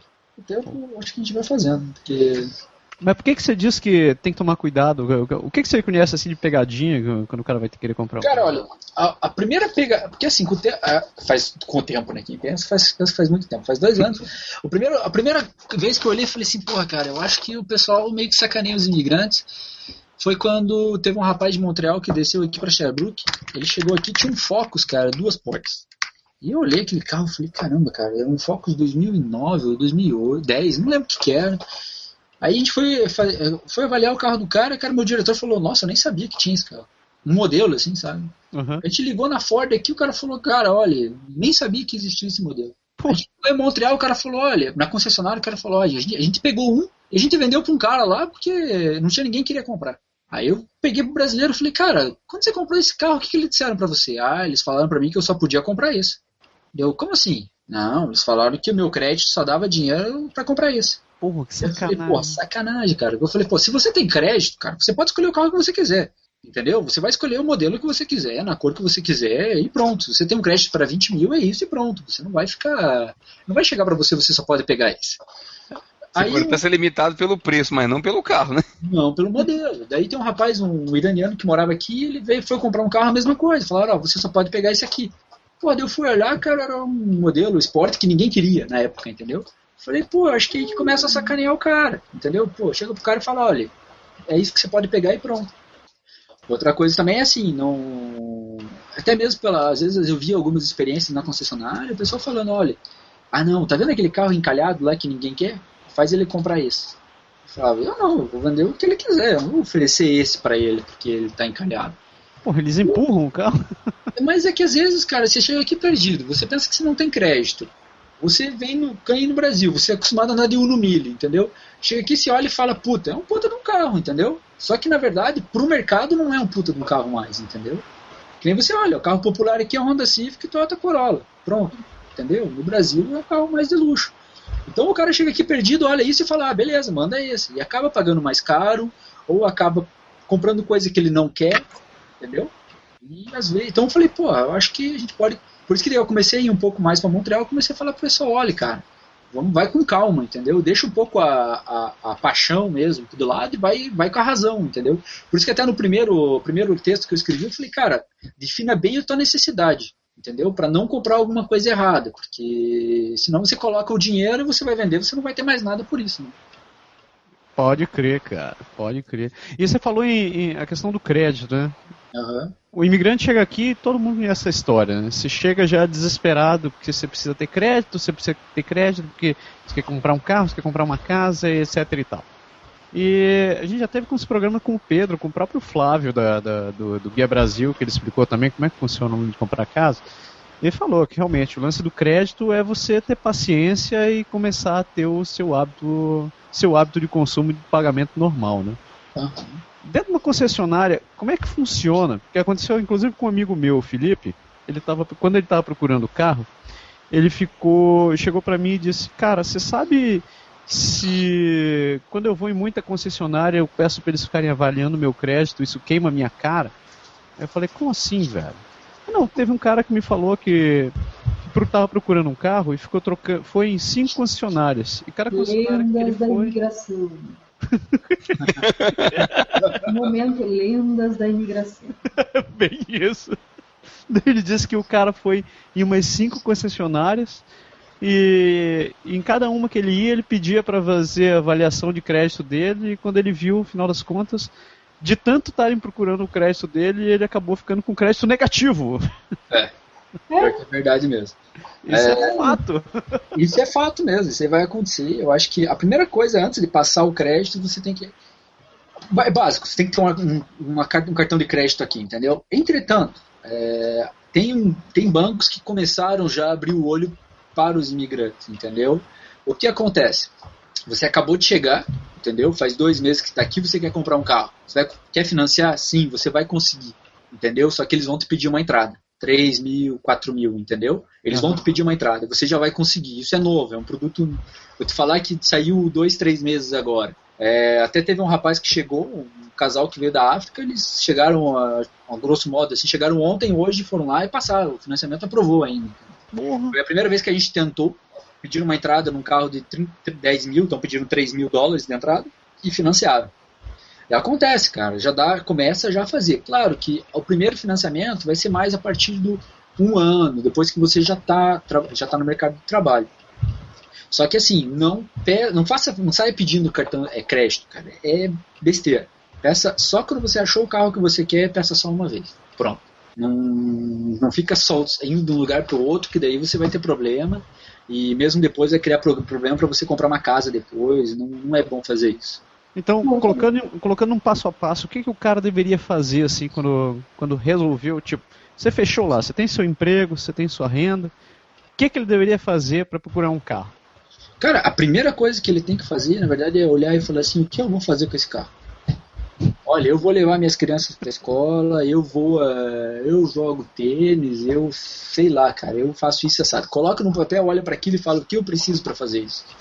Ah, eu preciso de um carro grande, eu preciso de um carro pequeno, eu preciso de um caminhão, eu não preciso disso, certo? Bom, a partir disso ele vai definir qual que é o quanto que ele pode pagar, entendeu? E a partir disso, cara, ele começa a olhar qual que é o modelo que ele vai que melhor responde pro, pro que ele pode pagar e que vai responder à necessidade dele. São duas coisas muito importantes. Porque tem muita gente que vem e fala assim, pô, cara, eu quero comprar um carro X, chega lá e fala, o cara tem três filhos. Cara, não entra. Mas o cara quer, entendeu? O cara quer. Ou os pais deles estão aqui direto e vai lá e compra, sei lá, um Fiat 500, entendeu? Cara, não entra os pais atrás. Tem que entender que aqui a, a necessidade é de um carro maior. É, é por isso que os carros maiores aqui são os mais vendidos aqui. Por quê? Cara, qual que é o esporte nacional aqui? É o rock. Cara, veja assim, ó. O brasileiro vai jogar futebol, se coloca três moleque uma bola, entra, não importa em qual carro, cara. Aqui, um piá vai jogar rock, cara, precisa de um puta de um porta-mala. É, pega um Fiat 500 que não cabe nem a mala do rock, cara. Não, não cabe nada. Então, assim, define o que ele vai precisar, qual que é o trajeto que ele vai fazer, se ele vai viajar muito, se ele não vai, se ele fica só na cidade, se ele fica... Define se ele precisa mesmo comprar um carro, né? E, a partir disso, começa a procurar. Se ele quer um carro novo, se quer um carro usado, e faz a escolha, e a partir disso vai olhar testa o carro, mas eu falo ainda pro pessoal testar no caminho que ele faz. Às vezes, sabe? Se o pessoal faz estrada, coloca o carro na estrada. Se coloca o pessoal faz cidade, o caminho mais caminho de cidade, dá uma volta boa na cidade e a partir disso começa já a chegar meio que no modelo que ele vai querer. Né? Depois que ele tiver isso daí, ele já. Aí ele, se for um carro usado, eu sempre digo pro pessoal levar o carro para fazer. Se é uma concessionária, normalmente ele vai dar o raporte de inspeção, né? Vai fazer a inspeção no carro e vai dar para ele. Se não, leva o carro no mecânico, dá uma, faz uma inspeção bem boa, principalmente a questão de freios, questão de pneus, suspensão. É, o para-brisa tem que tomar muito cuidado, com o para-brisa aqui não pode estar quebrado, se todas as luzes estão funcionando, porque você pode tomar uma multa por isso também. É, depois disso você vai negociar com o carro, entendeu? Tem gente que prefere, prefere negociar antes, tem gente que prefere negociar depois, isso aí é uma questão mais já pessoal. É, e aí vai negociar com, com, a pessoa, vai ver qual que é o plano de financiamento que é disponível, é, em quanto tempo você quer pagar, ou você quer pagar à vista. Tudo isso você consegue falar conversando com, com, com o vendedor. Com certeza. Diretamente. E, e, o lance do financiamento? A gente vê hoje, tem um, tem um monte de promoção em, em concessionário dizendo juros zero em, em 96 meses, juros zero 80 meses. Você acha que essa parte dos juros zero aí realmente emociona o brasileiro quando chega aqui, né, cara? Você olha assim, porra, posso pagar juros zero e essa porcaria por ano. É, tipo, ainda estão me falando que se, se, quando tem juros é assim, 2% ao ano, 4% ao ano. Você fica assim, porra, o cara fica emocionado e acaba caindo na pegadinha dos juros também, né? Com certeza. É, isso aí vai ser até um dos próximos textos que a gente vai escrever. É, o, o juro 0%, na verdade, ele, como posso dizer, ele tem que tomar muito cuidado. Fale, fale, fale. Não, eu estou dizendo na sala, na verdade, que eu, que eu tenho que usar daqui a pouco. Mas, daqui a pouco, mas eu tenho uma questão para você, na verdade. Termine, termine o juro zero já. Então, tá. a, a questão do juro zero, na verdade, ela não existe. Não que ela não existe, sim, ela existe em alguns modelos, mas vai ser 36 meses. O que acontece? A companhia, quando você olhar, o, quando você vai negociar um carro, você pergunta pro cara, se eu pagar à vista, isso é mais barato? Bom, se ele falar, se é mais barato, bom quer dizer que aí tem a pegadinha. Porque a diferença entre o preço à vista e o preço financiado vai ser exatamente o juro. Entendeu? Então ele pega o preço do carro mais os juros e divide isso por zero e fala pronto, é zero. Então quer dizer que o juro zero não existe. Não, não tem mistério. Existe alguns, algumas companhias, mas isso vai ser um financiamento em 36 meses, vai ser um financiamento às vezes em 48, ou um carros de luxo, que daí talvez eles vão financiar com juros 0%. Pri, sua pergunta. A minha questão, na verdade, era. É, talvez eu fuja um pouquinho do tema, mas era sobre carro elétrico e carros híbridos. Hum. É, como é que você tem visto isso no mercado tal? Se vocês, vocês Na verdade, é uma coisa que, assim, claro que é uma tendência que vai vir ainda, carro híbrido, carro híbrido, carro elétrico, mas vai ter muita gente que não vai estar feliz com o que eu estou falando agora, né? Mas tudo bem. É, tem que tomar cuidado um pouco, porque você... O que acontece? Tem carros hoje no mercado, que estão no mercado, que fazem 4.7 litros 100.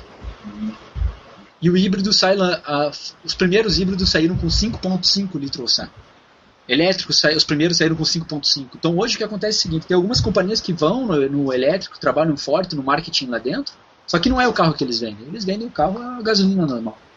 Então assim, é uma tendência, mas ainda vai demorar um pouco mais, porque custa caro, entendeu? Então se você vai comprar um carro hoje, um carro elétrico, você vai pagar 15 mil a mais, ou 10 mil a mais, para fazer 3.7, sendo que você compra uma gasolina fazendo 4.7, então assim, tem, tem que rodar bastante para economizar, entendeu? Pode crer. É, assim, então por isso que você vai ver, no, ah, não sei aí em Montreal ou em Quebec, mas aqui em Sherbrooke não tem muito. É, não sei, é, vai, é uma, vai, claro que vai ser o, o Avenir, como eles falam, né? Vai ser o futuro, mas vai demorar um pouco mais ainda. É um futuro distante, né? É, Ainda mais que o Canadá investindo tanto em petróleo. Ah, Assim, a gente não vê muito, além do mais, tem assim, vocês, a gente vê que tem o, o- Já nos shoppings, em todo canto, a gente já encontra as bombas, né, os, os, os equipamentos para recarga e tudo. É. Mas um tem, tem autonomia, e outro ponto é como você falou, né? Pô, 15 mil a mais no carro, cara, você tem que fazer a conta. Você gastaria 15 mil de combustível durante o tempo que você pretende ficar com o carro? Se você não gastar, Então, e tem outra tá coisa também. trocando 6 por meia dúzia, né? É, o carro elétrico, ele é, pô, é legal, eu acho muito bom isso. É, talvez até, eu falo, eu falo isso também pelo que eu conheço, pelo que eu vejo, né? Talvez tenha gente que é mais especialista nisso e vai falar outras coisas. O pessoal aqui tem uma necessidade um pouco diferente, entendeu? Que o carro elétrico talvez demore um pouco mais para poder fornecer. Você pode ler os, os carros mais vendidos aqui, vão ser a Ford 150, vai ser a Grand Caravan, vai ser a Journey, é, tem o Civic que está lá entre os primeiros também. Por quê? Porque eles, a capacidade de reboque é muito importante para eles. Entendeu? Aqui você não vê um caminhãozinho 608 indo entregar pão, entendeu? Você vai ver um caminhãozão, cara puxando um trailer. Camping eles usam muito. É, mudança eles mesmos fazem. O- a construção, 30% do, é, a, a construção é um, é um grande comprador de automóvel. Então eles transportam muita coisa. Então, um carro elétrico eu acho que vai demorar um pouco mais ainda para poder fornecer isso, entendeu? Então você tem caminhão hoje é, tirando qua- 10 10 toneladas, entendeu? atrás. Tá andando na rua, normal. Então, será que um carro elétrico vai conseguir fazer isso? Claro que não é para essa clientela que existe o carro elétrico, mas sei lá. É um ponto de vista mais pessoal que Não, não, é um ponto interessante, é um ponto interessante. Acho que é, todas as minhas discussões sobre carro elétrico, a gente nunca, nunca tinha abordado isso, é um ponto bem interessante. né? é, eu ouço dizer que o maior custo do carro elétrico ainda é o- a bateria, né? É, isso é verdade. É, é. Por isso, tem que correr? Então, beleza. Você tem mais uma pergunta pro Rafael?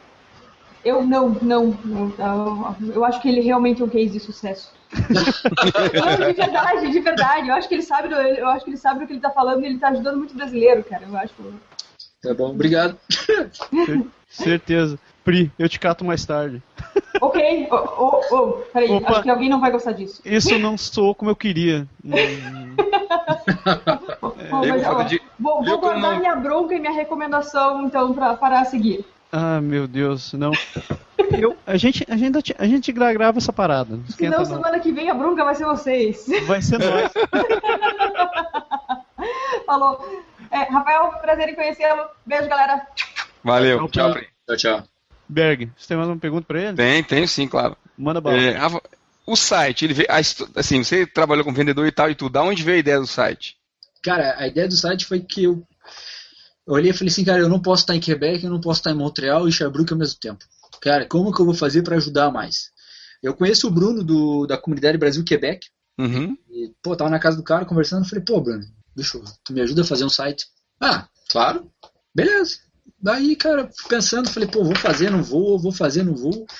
Bruno, quanto sai? Beleza, se acertamos. Começamos, ele foi lá e montou o site pra mim, cara, em dezembro passado. Falei, mano, beleza. E comecei a colocar informação lá dentro, não gostei, mudei. E a ideia foi assim, cara, falei, cara, eu quero poder, pelo menos que o pessoal saiba, é, se precisar de, de ajuda de alguém, que venha, escreve lá, a gente vai se ajudar, vai escrever.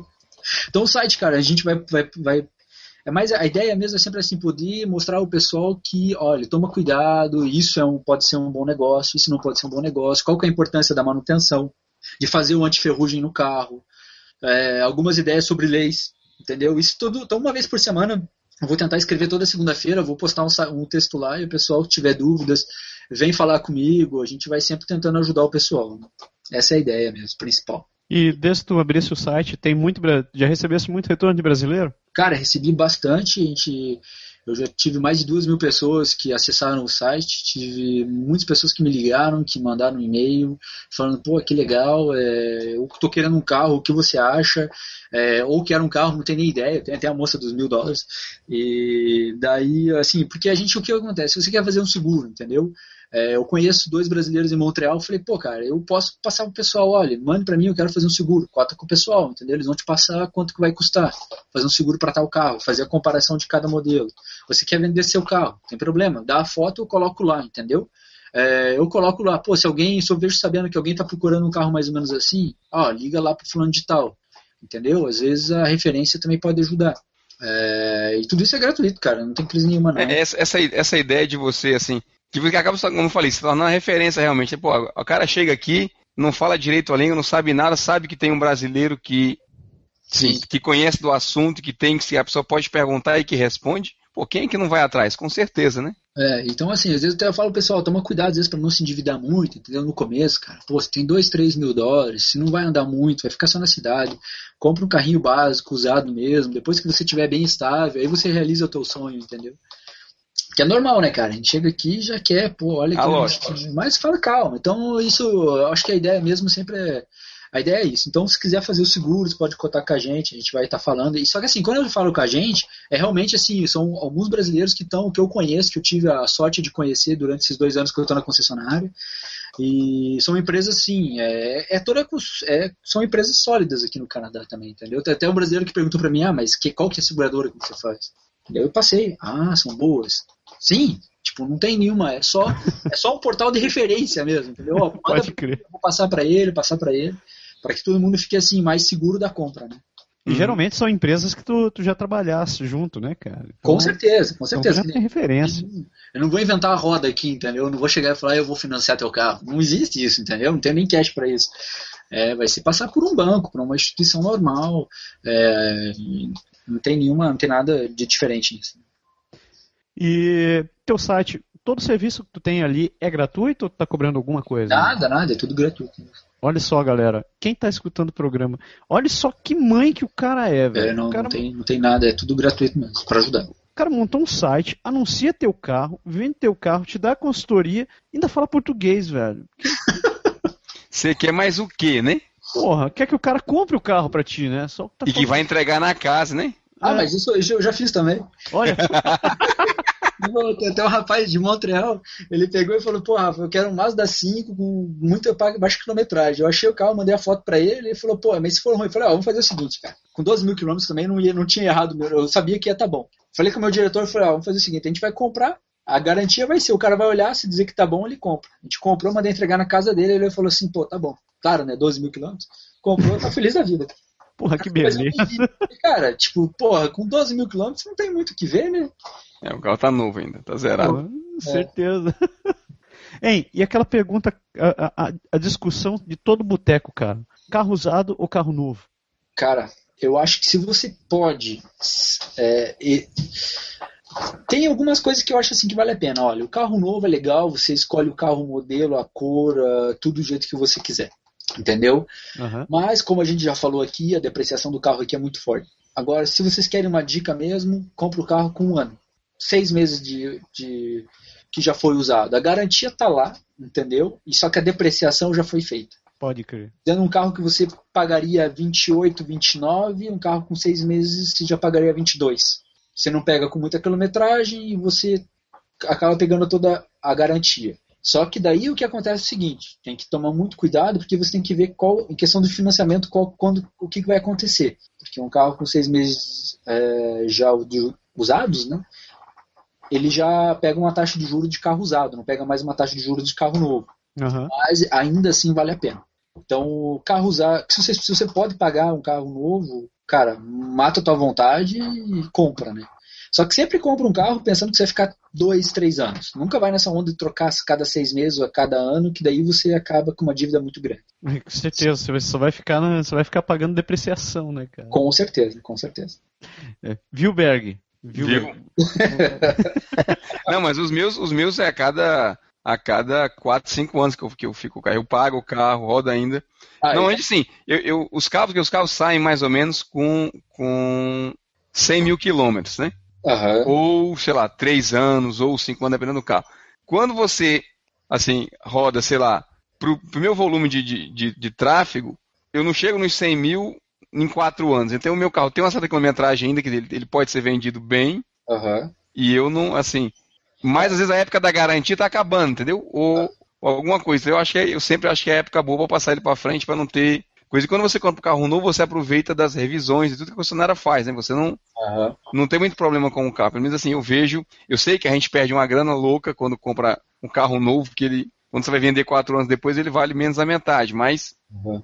do outro lado, você é, consegue usufruir sem ter tanta dor de cabeça, sem ter que estar no mecânico, sem ter que estar com problema de freio, você tem que estar com essas coisas, né? Então, é, tem, tem, aqui, no, aqui no Quebec tem duas barreiras psicológicas, cara.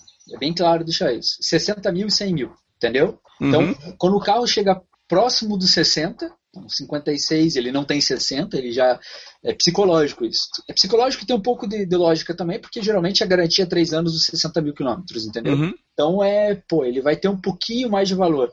Passou dos 60, bom, já cai um pouco, porque daí já passou 3 anos e 60 mil. E 100 mil quilômetros, entendeu? Então você vai ver no mercado muito carro entre 90 e 100, e 55 e 60, entendeu? Uhum. O pessoal, pô, eu, não quero, eu quero trocar antes dos 60 mil, porque daí minha garantia de base, que eles falam do para-choque a para-choque, já acabou. né? Então, E- essa ia ser minha pergunta pra ti, cara. O que, que é mais ou menos o período que você se dá bem pra passar o carro, na- o carro para frente? Cara, olha, na verdade, você. Eu acho que a partir você compra um carro, cara, a hora que ele tiver próximo, dois anos e meio. Comprou um carro novo. Dois anos e meio, entendeu? Você já você dá uma olhada para trocar ele. Entendeu? Você dá uma olhada para trocar ele para ver também se a, se a dívida que você tem referente ao valor do carro não é tão grande. Geralmente, com dois anos e meio a três, ele já começa a ser igual. O valor do carro e da dívida começa a ser basicamente a mesma coisa. Depende também do plano de financiamento que foi escolhido. Se você financiou em sete anos, oito anos, aí você já é uma, é, você vai ver três ou quatro anos acaba meio que já se pagando. É uma coisa já um pouco diferente no sistema de locação. Você locou um carro, você não tem muita escolha, você tem que ficar com ele durante todo o período. né? É, então, assim, eu digo pro pessoal, cara, você comprou um carro novo hoje, três, quatro anos depois você vende e já compra outro, você está dentro de um período bem legal. cara. E você não tem que esperar. Você, você falou dos limites da quilometragem, assim, né? Aham. Você acha que vale a pena você ficar dentro dessa barreira psicológica dos 60 e dos 100 mil para poder se livrar do carro? Eu acho que vale a pena, acho que vale a pena dar uma analisada nesse. Quando chegar perto de 55 mil, dá uma olhada ver se para trocar ele quanto sairia, quanto custaria, entendeu? É, para ver, cara, se vale a pena ou não. Porque às vezes o pessoal ele guarda o carro, só que querendo ou não é normal. Aqui a diferença de temperatura é menos 40 mais 40. Se o corpo humano já sente essa, essa, esse cansaço, imagine uma máquina. Então, é, dá uma olhada com 55 mil ou 3 anos, fala, pô, será que se eu trocar vai me custar mais caro? Vou ficar com a mesma coisa, mesma garantia? Bom, vou, ficar, vou troco de carro. Tem uma coisa que eu falo muito, é bom que eu tô falando em português, né? Meu chefe não vai ouvir isso. Garantia prolongada. Esquece, cara. Cara, Eu fiz, eu fiz no meu primeiro carro, quebrei a cara, nunca mais eu faço. Porra, Berg, você não é, tinha que ser meu cliente, cara. A gente tá se conhecendo agora, né? Cara, então às vezes o pessoal fala, pô, vou pagar dois mil a mais. Cara, não paga dois mil a mais. Chegou com três anos, se você dá dois mil a mais, você pega um carro novo, entendeu? Uhum. É, não, isso é uma coisa que é um produto que eles vendem aqui, cara, que eu já deixo pra lá. Eu falo pra todo brasileiro, esquece, não compra isso. Porra, essa valeu pra mim, cara, que tá na época de eu trocar meu carro. E ó, outra coisa da- do lance de passar o carro para frente. No Brasil a gente tem muito essa história de, de fazer as coisas para valorizar o carro. Aham. Então você chega assim, ah não, vou meter um som assim, vou meter uma rota assada, etc e tal, isso vai me valorizar tanto. Aqui não tem muito essa parada, né? Não. Cara, eu, eu não sei se é em Montreal ou Quebec, cara, mas eu eu não vejo aqui ninguém, muita gente trocando de roda, mudando o som. Não tem. O máximo que eles colocam é o. Como é que fala? O VTNT, cara? Até esqueci o nome, cara. O vídeo, o vídeo escuro? É, eles. Só isso. O Me, né? Isso é Mesmo, filme, só isso. Isso filme, isso. Porque fora isso, cara, o pessoal não faz. Se vocês querem vender o carro, cara, manda lavar. Bem lavado. Guarda toda a histórico de manutenção do carro, cara, é só isso que você pode fazer. Não tem nada demais, assim, entendeu? É, manda dar uma lavada boa, porque o QB4, cara, ele não lava muito carro também. né? então já é um ponto muito, muito favorável. Berg, pergunta? Cara, tenho só mais uma, na verdade. Assim, você falou assim, que os caras, assim, comprar um carro com seis meses, um ano. Por que, por que, que, a- que o pessoal vende o carro com seis meses, vende o carro com um ano, assim? Então, aí eu vou dar uma outra dica, na verdade. Aqui existe uma coisa, aqui existe muita companhia de locação, entendeu? Uhum. É, a- o que acontece? Vamos, vamos supor assim, eu vou falar da Chrysler em específico porque o trabalho para eles é mais fácil. Então o cara, ele vai lá e chega para uma empresa de locação ou para uma empresa que faz, que tem muito negócio com a Chrysler, ele fala assim, olha, eu vou te emprestar, eu vou te vender 50 Grand Caravan e daqui seis meses eu vou comprar por um valor X, entendeu? Durante seis meses essa empresa vai ter o carro, depois a gente compra ele, entendeu? Então, na verdade, não é um particular que teve esse carro, é uma companhia que usou esse carro. Só que às vezes esse carro rodou 2 mil, 3 mil quilômetros durante seis meses. E acontece. Ou rodou 10, 15 mil. O contrato, é tão, o, o- o contrato é tão bem feito que toda e qualquer manutenção que é feita no carro, ele tem que estar tem que tá bem escrito. Entendeu? Uhum. Olha, foi trocado o óleo tal dia, foi arrumado o para-choque, foi retomada a luz. E, apare... e isso daí a concessionária depois pode comprar esse carro. Entendeu? Hum. E quando a gente compra, então o que acontece? Ele já teve a depreciação porque ele foi vendido como veículo, carro de frota, entendeu? Para uma empresa de locação. Uhum. Depois a gente vai lá e compra. Então o que acontece? Ele já sofreu depreciação um pouco maior que o mercado normal. E aí que daí o. Aí que, cara, vou te falar, isso é uma dica que eu tô dando que nem todo Quebec que se ouvisse isso, o cara quebrava o mercado a 15, porque a concessionária vai ter sempre dois, três modelos desses escondido lá. Entendeu? O cliente, a hora que começar a negociar muito, ó, mas aí eu posso te oferecer um 2012, eu posso te oferecer um 2013 com 10 mil quilômetros. O cara fala, ó, mas beleza, isso aí me interessa. E aí o cara, cara, você tem escolha de cor, entendeu? Porque não é. Quando eu falo de carro, cara, você vai ter. Cara, acontece toda quarta-feira e tem 200, 300 carros lá pra mim. Caraca. Uhum. E a gente. É porque, assim, a minha pergunta, na verdade, foi, foi baseada um pouco nisso. Assim, quando eu comecei a. a- Quando eu troquei de carro da outra vez, eu fiquei nessa, pô, compro novo, compro usado, compro novo, compro usado. Fiquei naquele, naquela dúvida. E quando eu comecei a procurar carro com exatamente com seis meses, o carro do ano, com dois, um ano, pouco de diferença de, de, de vida, pô, tinha carro com 60, 70 mil quilômetros. Esse cara deve viver dentro do carro, pô. Então, o carro tem, tem um ano e pouco, dois anos, sei lá o quanto, e o cara já andou 70, 80 mil no carro. E o cara gastou o carro todo, por isso que ele tá vendendo. Com certeza, com certeza. Mas eu já digo, esse carro aí já não vale a pena. Eu acho que vale a pena mesmo pegar um carro com seis meses de, de, de idade, de, que foi usado durante somente seis meses, com até 20 mil quilômetros. Aí, Uhum. cara, você faz um bom negócio. Só que assim, cara, não custa nada se perguntar quanto custa o novo. Porque daí o que acontece? A companhia, quando ela vê, cara, que tá vendendo muito usado, bom, ela lança um desconto no novo, entendeu? Entendi. Pra tentar compensar. Daí o que, que o mercado de usado faz? Bom, tá vendendo novo, bom, cai usado. É uma onda, cara, que acontece o ano inteiro. E isso não para. É, é incrível, assim. E você vai ver, a hora que tá vendendo muito usado, daí a companhia do novo vai lançar baixo preço aí. É assim que o mercado funciona. Outra coisa, como a gente está falando do assunto, eu sei que é, meio curioso falar para a galera no caso que vai ouvir a gente. É, por que, que o carro de 2014 sai em julho de 2013? Cara, na verdade, assim, é, eles funcionam. A gente não tem. Aqui não tem a história do ano e modelo, né? Lá tem. 91, 92. Aqui não. Aqui é, cara, é 2013, 2014, 5 meses. O que acontece? As linhas de produções, cara, eles falam assim: a gente fechou a linha hoje, a gente fechou a linha de produção hoje, acabou. A gente começa a produzir o modelo 2014. Então, o que eles fazem, cara? Eles, come... eles geralmente funcionam para novos modelos. Entendeu? Uhum. É, você vê um, um exemplo, é o Dodge Dart, cara. Ele saiu em novembro de 2012. Saiu já em 2013. A Grand Cherokee ela saiu em 2014 em fevereiro, cara. Pois Cara, é, assim, é esquisito, pô. O ano, o ano começou e o cara já tá saindo o carro do ano que vem já. É, porque é o novo modelo. O que aconteceu? Antigamente, cara, as companhias faziam assim, um ano certinho. Acabava um ano, começava um outro. Acabava um ano, começava um outro. Só que daí começou uma. Ah, agora eu vou anunciar o um modelo antes. Ah, agora eu vou anunciar um modelo mais, mais recente. E agora já virou meio que uma zona.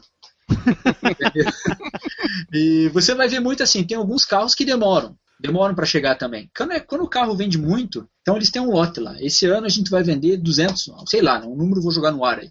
200 mil Kia, entendeu? Em 2012. Uhum. Quando chega nos 200, quando chega próximo dos 200, beleza, ele já começa a produzir do outro ano. Ele não vai ficar segurando, entendeu? E tem que lembrar que o Canadá também, cara, ele pega o que resta dos Estados Unidos.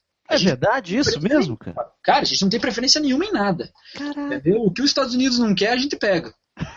É literalmente assim, cara. A gente não tem preferência nenhuma. Às vezes, se às vezes falta um modelo, você olha, cara, os Estados Unidos, cara, tá, tá bombando e é porque lá é o cara lá é que manda mesmo.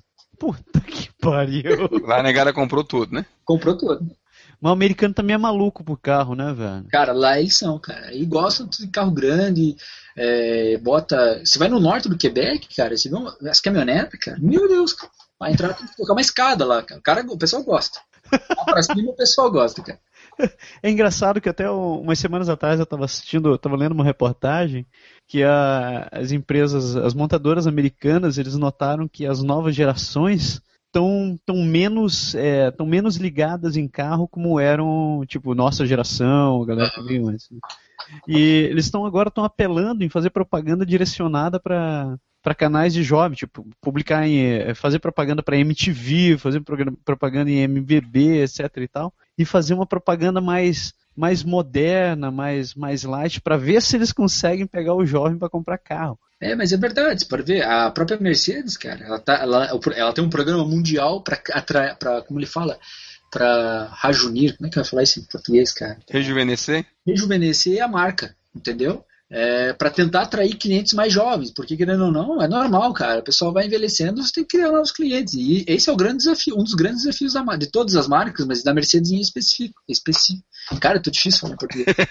específico. é, então, normal deles é, tá, tá, bem difícil. Então, acho que todas as marcas. Isso acontece muito em centros urbanos, assim como Montreal, que todo mundo fala mobilidade, ah, o metrô funciona bem, não tem lugar para estacionar. Cara, o cara, o jovem cresce, cara, e fala, eu não vou comprar carro. Pode crer.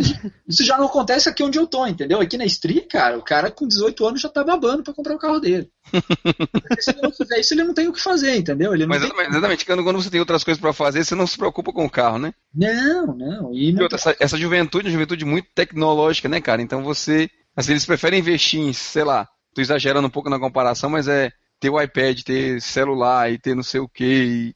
É, e tem que e lembrar. Comprar que... a TV do modelo é mais interessante que comprar o carro, né? É, e tem que lembrar que as pessoas são diferentes também. Eu tenho um amigo meu que é apaixonado por guitarra. Ele vai ouvir isso aqui daqui a pouco, ele vai rir.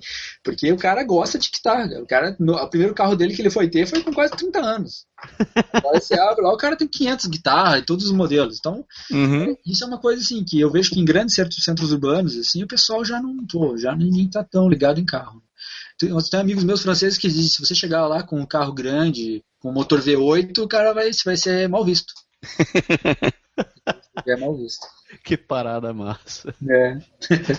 Ô, Berg, mais pergunta, velho? Não, beleza, tranquilo. Cara, Rafael, muito massa conversar contigo, velho. Você, sempre que você quiser voltar pro programa, você está convidado a voltar quando você quiser. Opa, legal. Obrigadão aí. Espero que. Pô, legal. Espero que meu português tenha sido bem claro, porque tá, tá difícil de falar. Mas obrigado pela oportunidade. É, obrigado pela oportunidade de fa falar um pouco do que eu estou fazendo. É, eu vejo aí, a gente acaba sempre acompanhando o trabalho de vocês também. Pô, sei lá, brigadão mesmo pela oportunidade de estar tá falando aí. Isso é bacana. Lembrando, galera, que o, que o Rafael também escreve para o site do Guia Brasil Canadá. Bom, você vai estar tá publicando. Toda segunda-feira. Toda segunda-feira? Toda segunda-feira tem um texto novo, a gente vai estar tá colocando lá. E se vocês estiverem assim, pô, cara, ó, eu queria saber sobre isso. Pô, eu vou pesquisar, vou estar tá lá dentro e vou escrever, vocês podem ter certeza disso. Então, lembrando, o site do homem é automóveisquebec.com e o site do, do Flávio da Denise é o guiabrasilcanadá.ca. Se vocês quiserem encontrar ele, o homem está nos dois. Se vocês quiserem falar com a gente, a gente manda mensagem para ele, encaminha mensagem para ele também. Fiquem Não tem problema. Então, acabada a nossa entrevista, chega a hora daquele momento crucial da semana, aquele que ficou entalado a semana inteira, aquele troço que não passou e que você quer botar para fora, que é a bronca da semana. né, Berg lindo? É, rapaz. E eu tenho que dizer, eu, eu, tenho que começar porque a minha bronca da, uma, da última semana foi uma trollada e alguém percebeu, velho. Foi? Alguém percebeu. O, o, o, o Thiago Tabigal percebeu a minha trollada com a, a história do papagaio, do papagaio sendo mandado embora do biodome de Montreal porque ele falava inglês, velho. Cara percebeu e postou no, no site ainda. Se ele, eu vi o comentário dizendo, não, cara, é mentira. Porra, o cara me. Ah, o cara me dedurou eu na trollada pra ver se alguém mais caía. E eu, puta que pariu.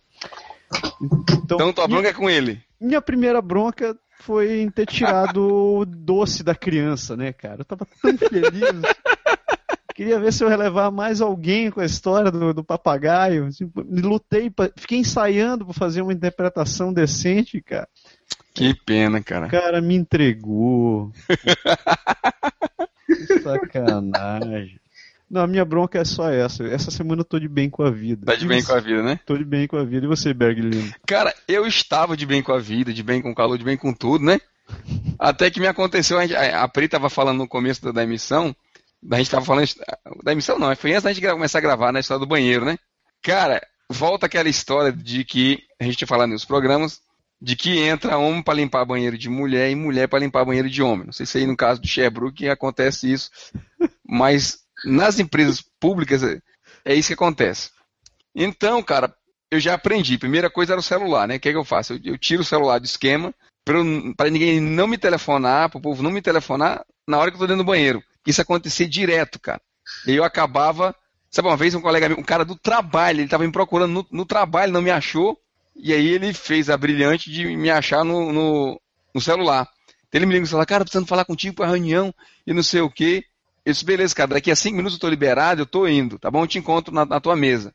Ele falou, tá, tá, mas tu tá onde? Cara, quando ele falou, tá onde? O cara. aí ele começou a disputar merda. Mas aí o caso dessa semana foi, foi diferente, cara. O caso da semana, tem uma, uma senhora, acho que te falei isso no outro programa, que ela é mais, mais encabulada, assim, a senhora que limpa o banheiro agora da gente lá. E aí, cara, ela bate dez vezes na porta para saber se tem alguém e tal. E dessa vez entrou um cara, entrou o cara, o limpado, o homem, entrou lá para limpar o banheiro. Uhum. E quando ele saiu, disse, assim, que ele, eles fazem um esquema, tipo, um passa o pano e o outro limpa, troca os papéis, a, arruma as coisas. Então o cara, ele veio, arrumou tudo e disse, ó, Tá, beleza. E eu não sei se ele não percebeu ou se ele não simplesmente não disse que tinha gente no banheiro. né? No caso, a vítima que vos fala. Cara, ele entrou com. A mulher entrou de, de uma vez dentro do banheiro, e aí, por coincidência, infelicidade do destino, o sanitário do lado meu tinha entupido, sei lá, tinha vazado alguma coisa assim. E eu acho, eu depois eu acho que eu entendi que ele falou para ela assim: lava o chão do banheiro, que lá no sanitário, lá, o negócio tá errado. Cara, a mulher chegou e plá, aquela água toda assim. O baldão. O baldão e tchá, foi água assim no banheiro todo, né? Parecia o Titanic, assim, aquela cena do filme que a água vem, vem, vem, vem, vem pra cima de você, assim. E você só viu aquela água vindo pezinho, assim, teve que levantar o Não, mas até aí, entenda, você tá concentrado, né? até você entender que a água estava vindo, cara, não é um negócio assim. Demora uns 3 segundos, né? E você sabe que a água não espera os 3 segundos você. Mas até ainda foi. Aí ela jogou a água, cara, com uma velocidade incrível. Ela veio com aquele rodão, aquele, sabe aqueles, aqueles rodos de, de, de, sei lá, que é cheio de, cheio de, de, de, Como é que chama? Porra, aquele negócio? De fio? É cheio de fio, exatamente. Cheio de. de parece um, um, um, coador de café cortado. Uhum. Então ela veio lá e vácuo, vácuo no chão, e no que ela deu aquela entrada, que ela entrou com, com o bicho por dentro do sanitário que eu tava do outro lado, e pafo nas minhas pernas. Agora foi uma sapatada, cara, tão grande que aí voou água, bicho. Aí voou água, ela disse, ai meu Deus, tem alguém? Cara, primeiro, a mulher saiu correndo do banheiro para fora para brigar com o cara lá fora, que não tinha avisado ela. Aí o cara entrou no banheiro e disse, ai, desculpa, tal, não sei o que, aquela coisa toda. disse, não, tudo bem, tranquilo. Não tem problema, não me aconteceu nada. Por incrível que pareça, por incrível que pareça, meu sapato tava sequinho, tava tudo beleza, né? Cara, e, e pra quem não sabe que no Quebec, no verão, a galera trabalha de bermuda. E você tá de bermuda? E eu estava de bermuda. Não acontece sempre. É raro que eu faça isso, mas nesse dia Se Deu tava um calor bem. desgraçado. Eu disse, rapaz, eu vou trabalhar de bermuda. Hoje tem, não tenho reunião, não tenho nada, vou trabalhar de bermuda. Cara, a barra da minha bermuda, cara, dos dois lados, ficou tudo molhado. Que De beleza. água com sabão, com sei lá o que mais. Aí eu levantei assim, aquela porra, e digo, putz, grilo, cara. E aí a provazinha ficou tão assim errada que eu não. Pô, não ia criar confusão, né? Ô, tranqueira. Aí eu fui lá, botar a porra da bermuda pra secar ainda um pouquinho e tal, pra poder conseguir. Como é que você colocou a calça pra secar no banheiro? Você, tá, você tá- ficou de cueca no banheiro, velho? Não, não fiquei de cueca no banheiro, cara. Eu peguei, no momento que não tinha ninguém, eu peguei aqueles papel marronzinho, que é o papel que absorve mais água, Puta e es- dei uma esfregada nele assim, em geral, na barra da bermuda, pra poder dar pelo menos uma aliviada. Pô, cara, tô achando que você deu um pega na tiazinha, cara. É meio estranha essa história. Não valia a pena, não valia a pena. Não valia a pena. Cara, eu deixei pra secar, não tá, não tá pegando direito essa história. Não, tá Não, não deixei pra secar. Eu sequei com ela em loco, não deixei pra secar, não. Aham, aham, aham. Então sua bronca vai quem? Vai pro tiozinho que esqueceu A de minha avisar? bronca vai pro tiozinho lá, que não, que não fez o que ele devia ter feito, que era avisar a tiazinha lá. Pela madrugada. E Devia tua- ser pra mim mesmo, né? Que eu tenho uma sorte pra banheiro. Caraca. Não, eu... eu- que Dá pra pariu. fazer um... Tem que fazer um livro, já não é nem um site. Tem que fazer um livro, cara. livro dos fiascos banheirísticos do Berg. Não, deixa eu contar uma outra rapidinho, aproveitando só. Não é bronca essa, não, mas eu tenho que contar, tava anotado. Cara, eu. essa semana retrasada, até, até te comentar, não falei isso no, no programa passado. Teve um curso, uma formação lá na empresa, sou eu que sou um instrutor, né? Aham. Pro meu sistema, tudo que acontece sou eu que dou, que dou a formação lá. Que dá o curso, não, não é comigo, não. Formação. Aí, cara, tinha uma meninazinha, cara, a, menina, a meninazinha parece a Barbie. Sabe assim, pequenininha, magrinha, e aquela cara de boneca mesmo assim, sabe? Aham. bem novinha, os estudantes que estão indo trabalhar lá, de fazendo, fazendo estágio lá, estudantil. Cara, a menina entra na sala de- do, do curso lá da formação e diz assim, olha, é porque eu tenho um problema, quando eu como muito, eu, eu durmo. eu disse, olha, se você não roncar, até fiz uma piada, se você não roncar, não tem problema nenhum. A gente vai, vai passando. E isso é que é a história assim, normalmente quem dorme em curso senta lá atrás, né? Aham. Ela sentou na frente. Cara, ela sentou na primeira cadeira, cara, colado comigo. Puta, era pra dizer mesmo que ela tinha dormido, velho. Cara, eu disse, bom, porra, pode ser até que eu seja chato, mas eu disse, bom dia, hoje a gente vai falar de tal assunto que eu olhei, a mulher tava de cabeça baixa assim, já e já tinha ido pro espaço. É Aí de vez em quando, assim, aí durante a prática, né, que a gente fala assim, ó, agora vocês vão testar tal, tal função no sistema, vocês vão entrar e fazer, simular tal caso, ela dava uma acordada assim, daquelas repentina, Aquela pescada de lambaria, assim. É, Aí eu olhava assim, aí olhava do lado e o que eu tava fazendo, acho que ela ia lá fazer um pouquinho. Aí daqui a pouco ela ia baixando, baixando, baixando e pá, desligava de novo. É tão assim, cara, que eu tô- o elevador, é, a- o birô dela, que é de atendimento ao público, é na frente do elevador, é de entrada. Assim que eu saio do elevador, dou de cara com ela toda vez. Ela fala aquele bom dia assim, bem, sabe, encabulada, baixa a cabeça. Eu acho que ela ficou com vergonha. Não, jura. É sério. Ô, tranqueira. E aí, Rafael? Você passa por essas também, velho? Cara, as minhas histórias não são tão assim como a dele, cara. Eu- Não, Como a dele, não, meu filho. Tem nada de como a dele, não. Sai dessa, é. cara, ninguém passa por situações igual essa do Berg, velho. impossível. Por Fala aí, meu, qual a tua bronca? Cara, minha bronca da semana, cara. Cara, vou te falar, é uma coisa meio.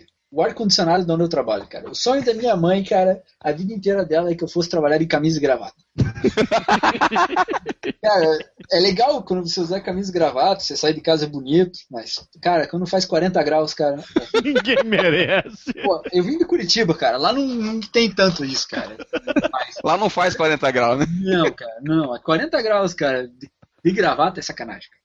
A minha bronca da semana, cara, pô, é pra, pro tor do ar-condicionado onde eu trabalho, cara. Não, não, não, não, não dá conta, cara. Mas, assim, você trabalha todo dia de, gra- de gravata e tal? Eu- a partir de hoje eu trabalhava. A partir de hoje eu trabalhava. Amanhã eu já falei, ah, não venho mais de gravata, não vou mais usar. Cara, tá bom, tem crise, não tem problema não. A gente entende o tá passando. Aí, aí em Quebec, Montreal, rola ah, no, no verão agora, cara, os tiozinhos sem noção que usa shorts jeans, cara, pra cima do joelho. Eu já Homem. uns, cara. É, os tiozinhos de 60 anos, cara, os 70, 80, 90, cara, usando shorts jeans, cara. Ah, sim, tipo de estoque, aquelas coisas assim. Sacanagem isso. É muito deprimente, velho. Ah. Eu começo até a pensar no frio quando eu vejo esses shortinhos. Eu falo, puta que saudade do frio, cara. Olha, não fala essa foi minha bronca da semana passada, não fala isso não, é. Ah, não, velho. Quando você Deixa vê essas coisas, velho. Quando você vê essas coisas, não- ninguém merece, bicho. Ah, mas do outro lado você vê as tiazinhas com shortinho também, cara. Viu? Não falei, velho. O cara tava certo. Você pegou a tiazinha da limpeza, velho. Você pegou a tiazinha da limpeza e você não tá falando, olha só. Pô, cara, entra mim, pode falar, cara. Não dá. A primeira que o cara me solta é: Ó, mas você precisa ver as tiazinhas aí. Olha só, o cara se entrega ainda, velho. Puta Que pariu. Tem uma pequena diferença de idade no nosso comentário. é. Aham, aham, aham. Puta merda. E daí? Cara, mas eu tô tranquilo, minha mulher não escuta, pode deixar. Ah, eu- pelo menos isso, né, velho? Pois pelo é. menos isso. E me diga, qual o seu eu recomendo desta semana, Berg? Cara, será que eu recomendo alguma coisa? Deixa eu ver aqui, deixa eu pensar. Porra, velho. E, Deixa, olha, eu deixa o Rafael, deixa o Rafael começar enquanto eu vou pensando aqui que dessa vez eu não pe- eu pensei tanto nas minhas broncas que eu não eu esqueci do outro. Cara, eu, eu, tenho, eu recomendo legal essa semana, cara, que vai ser a Expo Brasil, que vai rolar em Montreal. Boa. Não sei o endereço, cara, eu vou participar e eu também não sei. eu sei que às três, sábado, das três horas da tarde, eu acho, até umas oito, mas tem que dar uma olhada. Pô, eu posso até procurar aqui meio rapidão. É, mas é uma galera do brasileiro que vai estar aí em Montreal, cara, que vai estar. Cara, vai ter comida boa, cara. Vai ter coxinha e pão de queijo. Então tá valendo. E- mas eu acho que é uma, uma ideia boa de dar uma olhada, ver o que, que tem lá. Então, Agora- pessoal, tem uma amiga minha que sai de Drummondville para fazer artesanato. É, que é um- sabe essas coisas de criança? Não sei se vocês têm filho, eu não tenho, né? Mas. é, bom, vai estar lá fazendo também. e deixa eu ver aqui, vou dizer para vocês aonde que é e que horas também. Que eu acho que é uma parada que quem tá em Montreal vale a pena dar uma volta lá para ver. Ou o próximo, né? É agora, cara, esse final de semana é agora. É que eu acho que a gente vai ter um pequeno gap nessa história, porque o programa vai no ar no domingo, velho. Ah, então. é, Então deixa pra lá. Então, não, mas não é a primeira vez que tem a Expo, Brasil em Montreal, cara. Não, não é. Parece que teve ano passado e foi bem legal. Teve o ano Mas, passado. mas então você fala pra galera, ó. Tem, um, tem algum site, alguma coisa, que informação? Tem um canto que divulga? A Expo Brasil, cara. Expo Brasil. Isso pra galera, isso pra galera assim. Quem, vai, quem está escutando o nosso programa agora e que sabe que acabou de perder o desse final de semana, fica ligado no site porque eles vão anunciar as próximas terça-feira. Não é a primeira vez, nem vai ser a última. Então, É, então é isso aí. Ó. O site é expobrasil.ca. É, Uhum. Bom, esse ano, então, acho que quem não foi vai. É, bom, quem diga, diga assim, quem foi ontem foi. Deve ter sido bom, né? Quem, quem foi ontem lá teve a oportunidade de me conhecer pessoalmente, Eu estive lá, exatamente.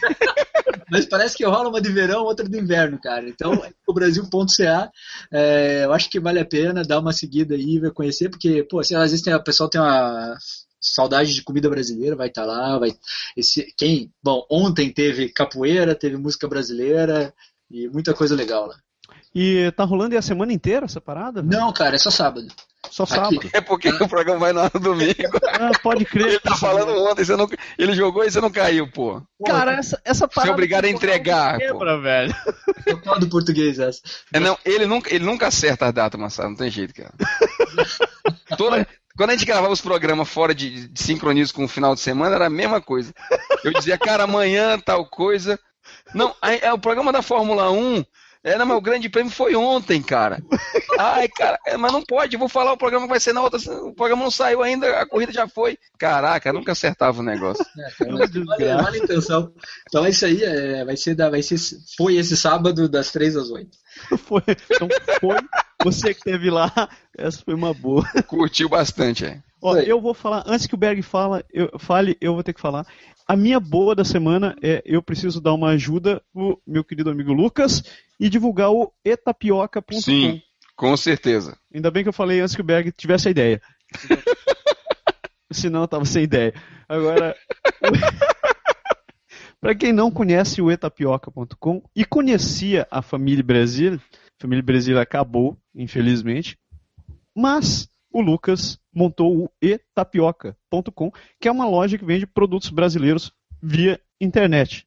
Agora, O lance é o seguinte: ele começou, o site está no ar desde o começo desse mês. Então ele tem ali uma, uma, uma vasta grama de. Uma vasta, Basta grama. Uma vasta. Uh, uma vasta gama de produtos que inclui Gama, é. café pilão, pão de queijo, é, farofa. Que mais que tem lá? Hum, Guaraná Antártica. Tudo, tudo que a galera respirou, assim, quando a Família Brasil acabou anunciando que infelizmente ia ter que fechar as portas. O cara tá o vendendo. desespero cresceu, todo mundo disse, pô, e agora? Não tem mais nada, como é que a gente vai fazer? Cara, tu acredita que a minha mãe, que tá vindo pra cá, né? A minha mãe, ela disse, aquela menina fechou. Eu disse, é, mãe, infelizmente, ela não. Assim, a gente ficou muito triste e tal, não, não deu certo pra ela e ela acabou encerrando. Ela disse, e agora o que a gente vai fazer? O que, que a gente vai fazer é sacanagem, bicho. Parece, parece que o mundo acabou. Pois é, velho. mas quando acabou. Aí eu disse, mãe, eu não sei não e tal. Aí depois eu disse, ah não, agora presta atenção. Abriu aí lá o nosso amigo Lucas lá, ele abriu. Tem café, tem isso, tem aquilo, beleza. Então pode, pode É ficar tranquilo que a gente vai a gente procurar os produtos brasileiros por aqui. Mas ele, ele, ele do. Esse é, me- é, o, é a mesma. O Lucas é o do Família Brasil, é isso? Não, o Lucas, a, a família Brasília era da Deia, da, da Andréa Brito. Ela fechou a loja e o, agora o Lucas começou, resolveu aproveitar um- o Um negócio vazio que paralelo, um deixou. negócio né? parecido, exatamente, é. Até porque até o Família Brasil, eh, teve a Família Brasil e uma outra empresa de Montreal, que eles vieram aqui em Sherbrooke e fizeram na concessionária. Eles Pode Isso, isso, a, a Deia fez, exatamente, ela fez isso. É, isso aí. Eles vieram aqui na minha concessionária, eu que organizei isso pra elas. A gente organizou junto, a gente fez aqui, colocou uma mesa. Aí chegavam os clientes, eu meio que olhava assim, tipo, o meu diretor, assim, chegou aqui, ah, comida brasileira. É comer uma coxinha, duas, cinco, seis, oito, pô, é bom isso, né? e foi aqui, foi bem engraçado, foi, foi, foi um dia bem divertido que a gente passou aqui. Pô, que massa. Ó, e o Lucas também tá com essas paradas, velho. O cara vende coxinha, bolinha de queijo, é, aquela outra paradinha que tem, tem carne moída no meio, que eu nunca sei o nome daquele negócio, cara. Risole. Risole, isso, obrigado, obrigado. Açaí, o cara também tem açaí, cara. Legal, legal. E é bacana. O site dele, então fica a minha dica. É o etapioca.com e tracinho tapioca.com. Acesse Muito o site. tracinho, hein? Isso daí. Acesse o site, faça o cara ficar rico, que daí a gente, o dia que a gente estiver anunciando, quem sabe a gente contrata o Lucas também. Com certeza. Berg, e a sua boa? Pois é, eu achei que você ia me esquecer, cara. Não, não esqueci, velho. Putz, o que, que eu vou recomendar essa semana, bicho? Berg, é impossível ter passado uma semana e você não ter feito nada de bom. Nada Cara, a única, a única coisa que eu tinha feito de bom até, até ontem, ontem não, né? Porque ontem é sábado, até quinta-feira, foi ter ido trabalhar de bermuda, cara. Então, isso já é uma boa, Berg. Trabalhar Pô, é- velho. Se Ó. você vem pra Quebec, aproveite essa dica, galera. Se você não é diretor, nem chefe, nem muita coisa assim, é peão como nosco, você tem essa facilidade de você poder ir trabalhar de bermuda, uma camisinha, camisinha, digo uma camisa, Cami- uma, cami- Olha, uma o cara camisa se light. de novo, velho. O cara se entregou mais uma vez, velho. uma camisa light, você não precisa estar, não precisa trabalhar de gravata, Berg, Berg, você pode falar, cara, que tu trabalha de shorts jeans, cara. Pode falar, cara, não dá nada não, cara. Só na segunda-feira, foi só na segunda-feira. Depois eu tive que botar uma bermuda. Se entregou de novo, Berg. Sacanagem, né? Não tem jeito. Olha só, o cara, o cara fala da tiazinha, diz que molhou a bermuda, fala da camisinha. Ah, velho, chega. Não, deu por essa semana, Berg. Tá bom, né? Você não precisa nem falar mais nada. Rafael, muito obrigado de novo, velho. Beleza, beleza, valeu. Valeu, Rafa. O papo foi muito bom mesmo. Valeu mesmo. Beleza, valeu, obrigado. Sucesso. É. E volte, você tá convidado a voltar quando você quiser, velho. Tranquilo, tamo lá. Quando a gente for trocar o carro, a gente conversa. Bem lembrado. Beleza então, valeu, abraço, tchau, tchau. Valeu, um grande abraço. Tchau. Tchau. O Pó Deixar é criado, produzido e improvisado todas as semanas por Massaro Roche e Lindoberg Gonçalves. O Pó Deixar foi gravado e produzido em Quebec City, Canadá.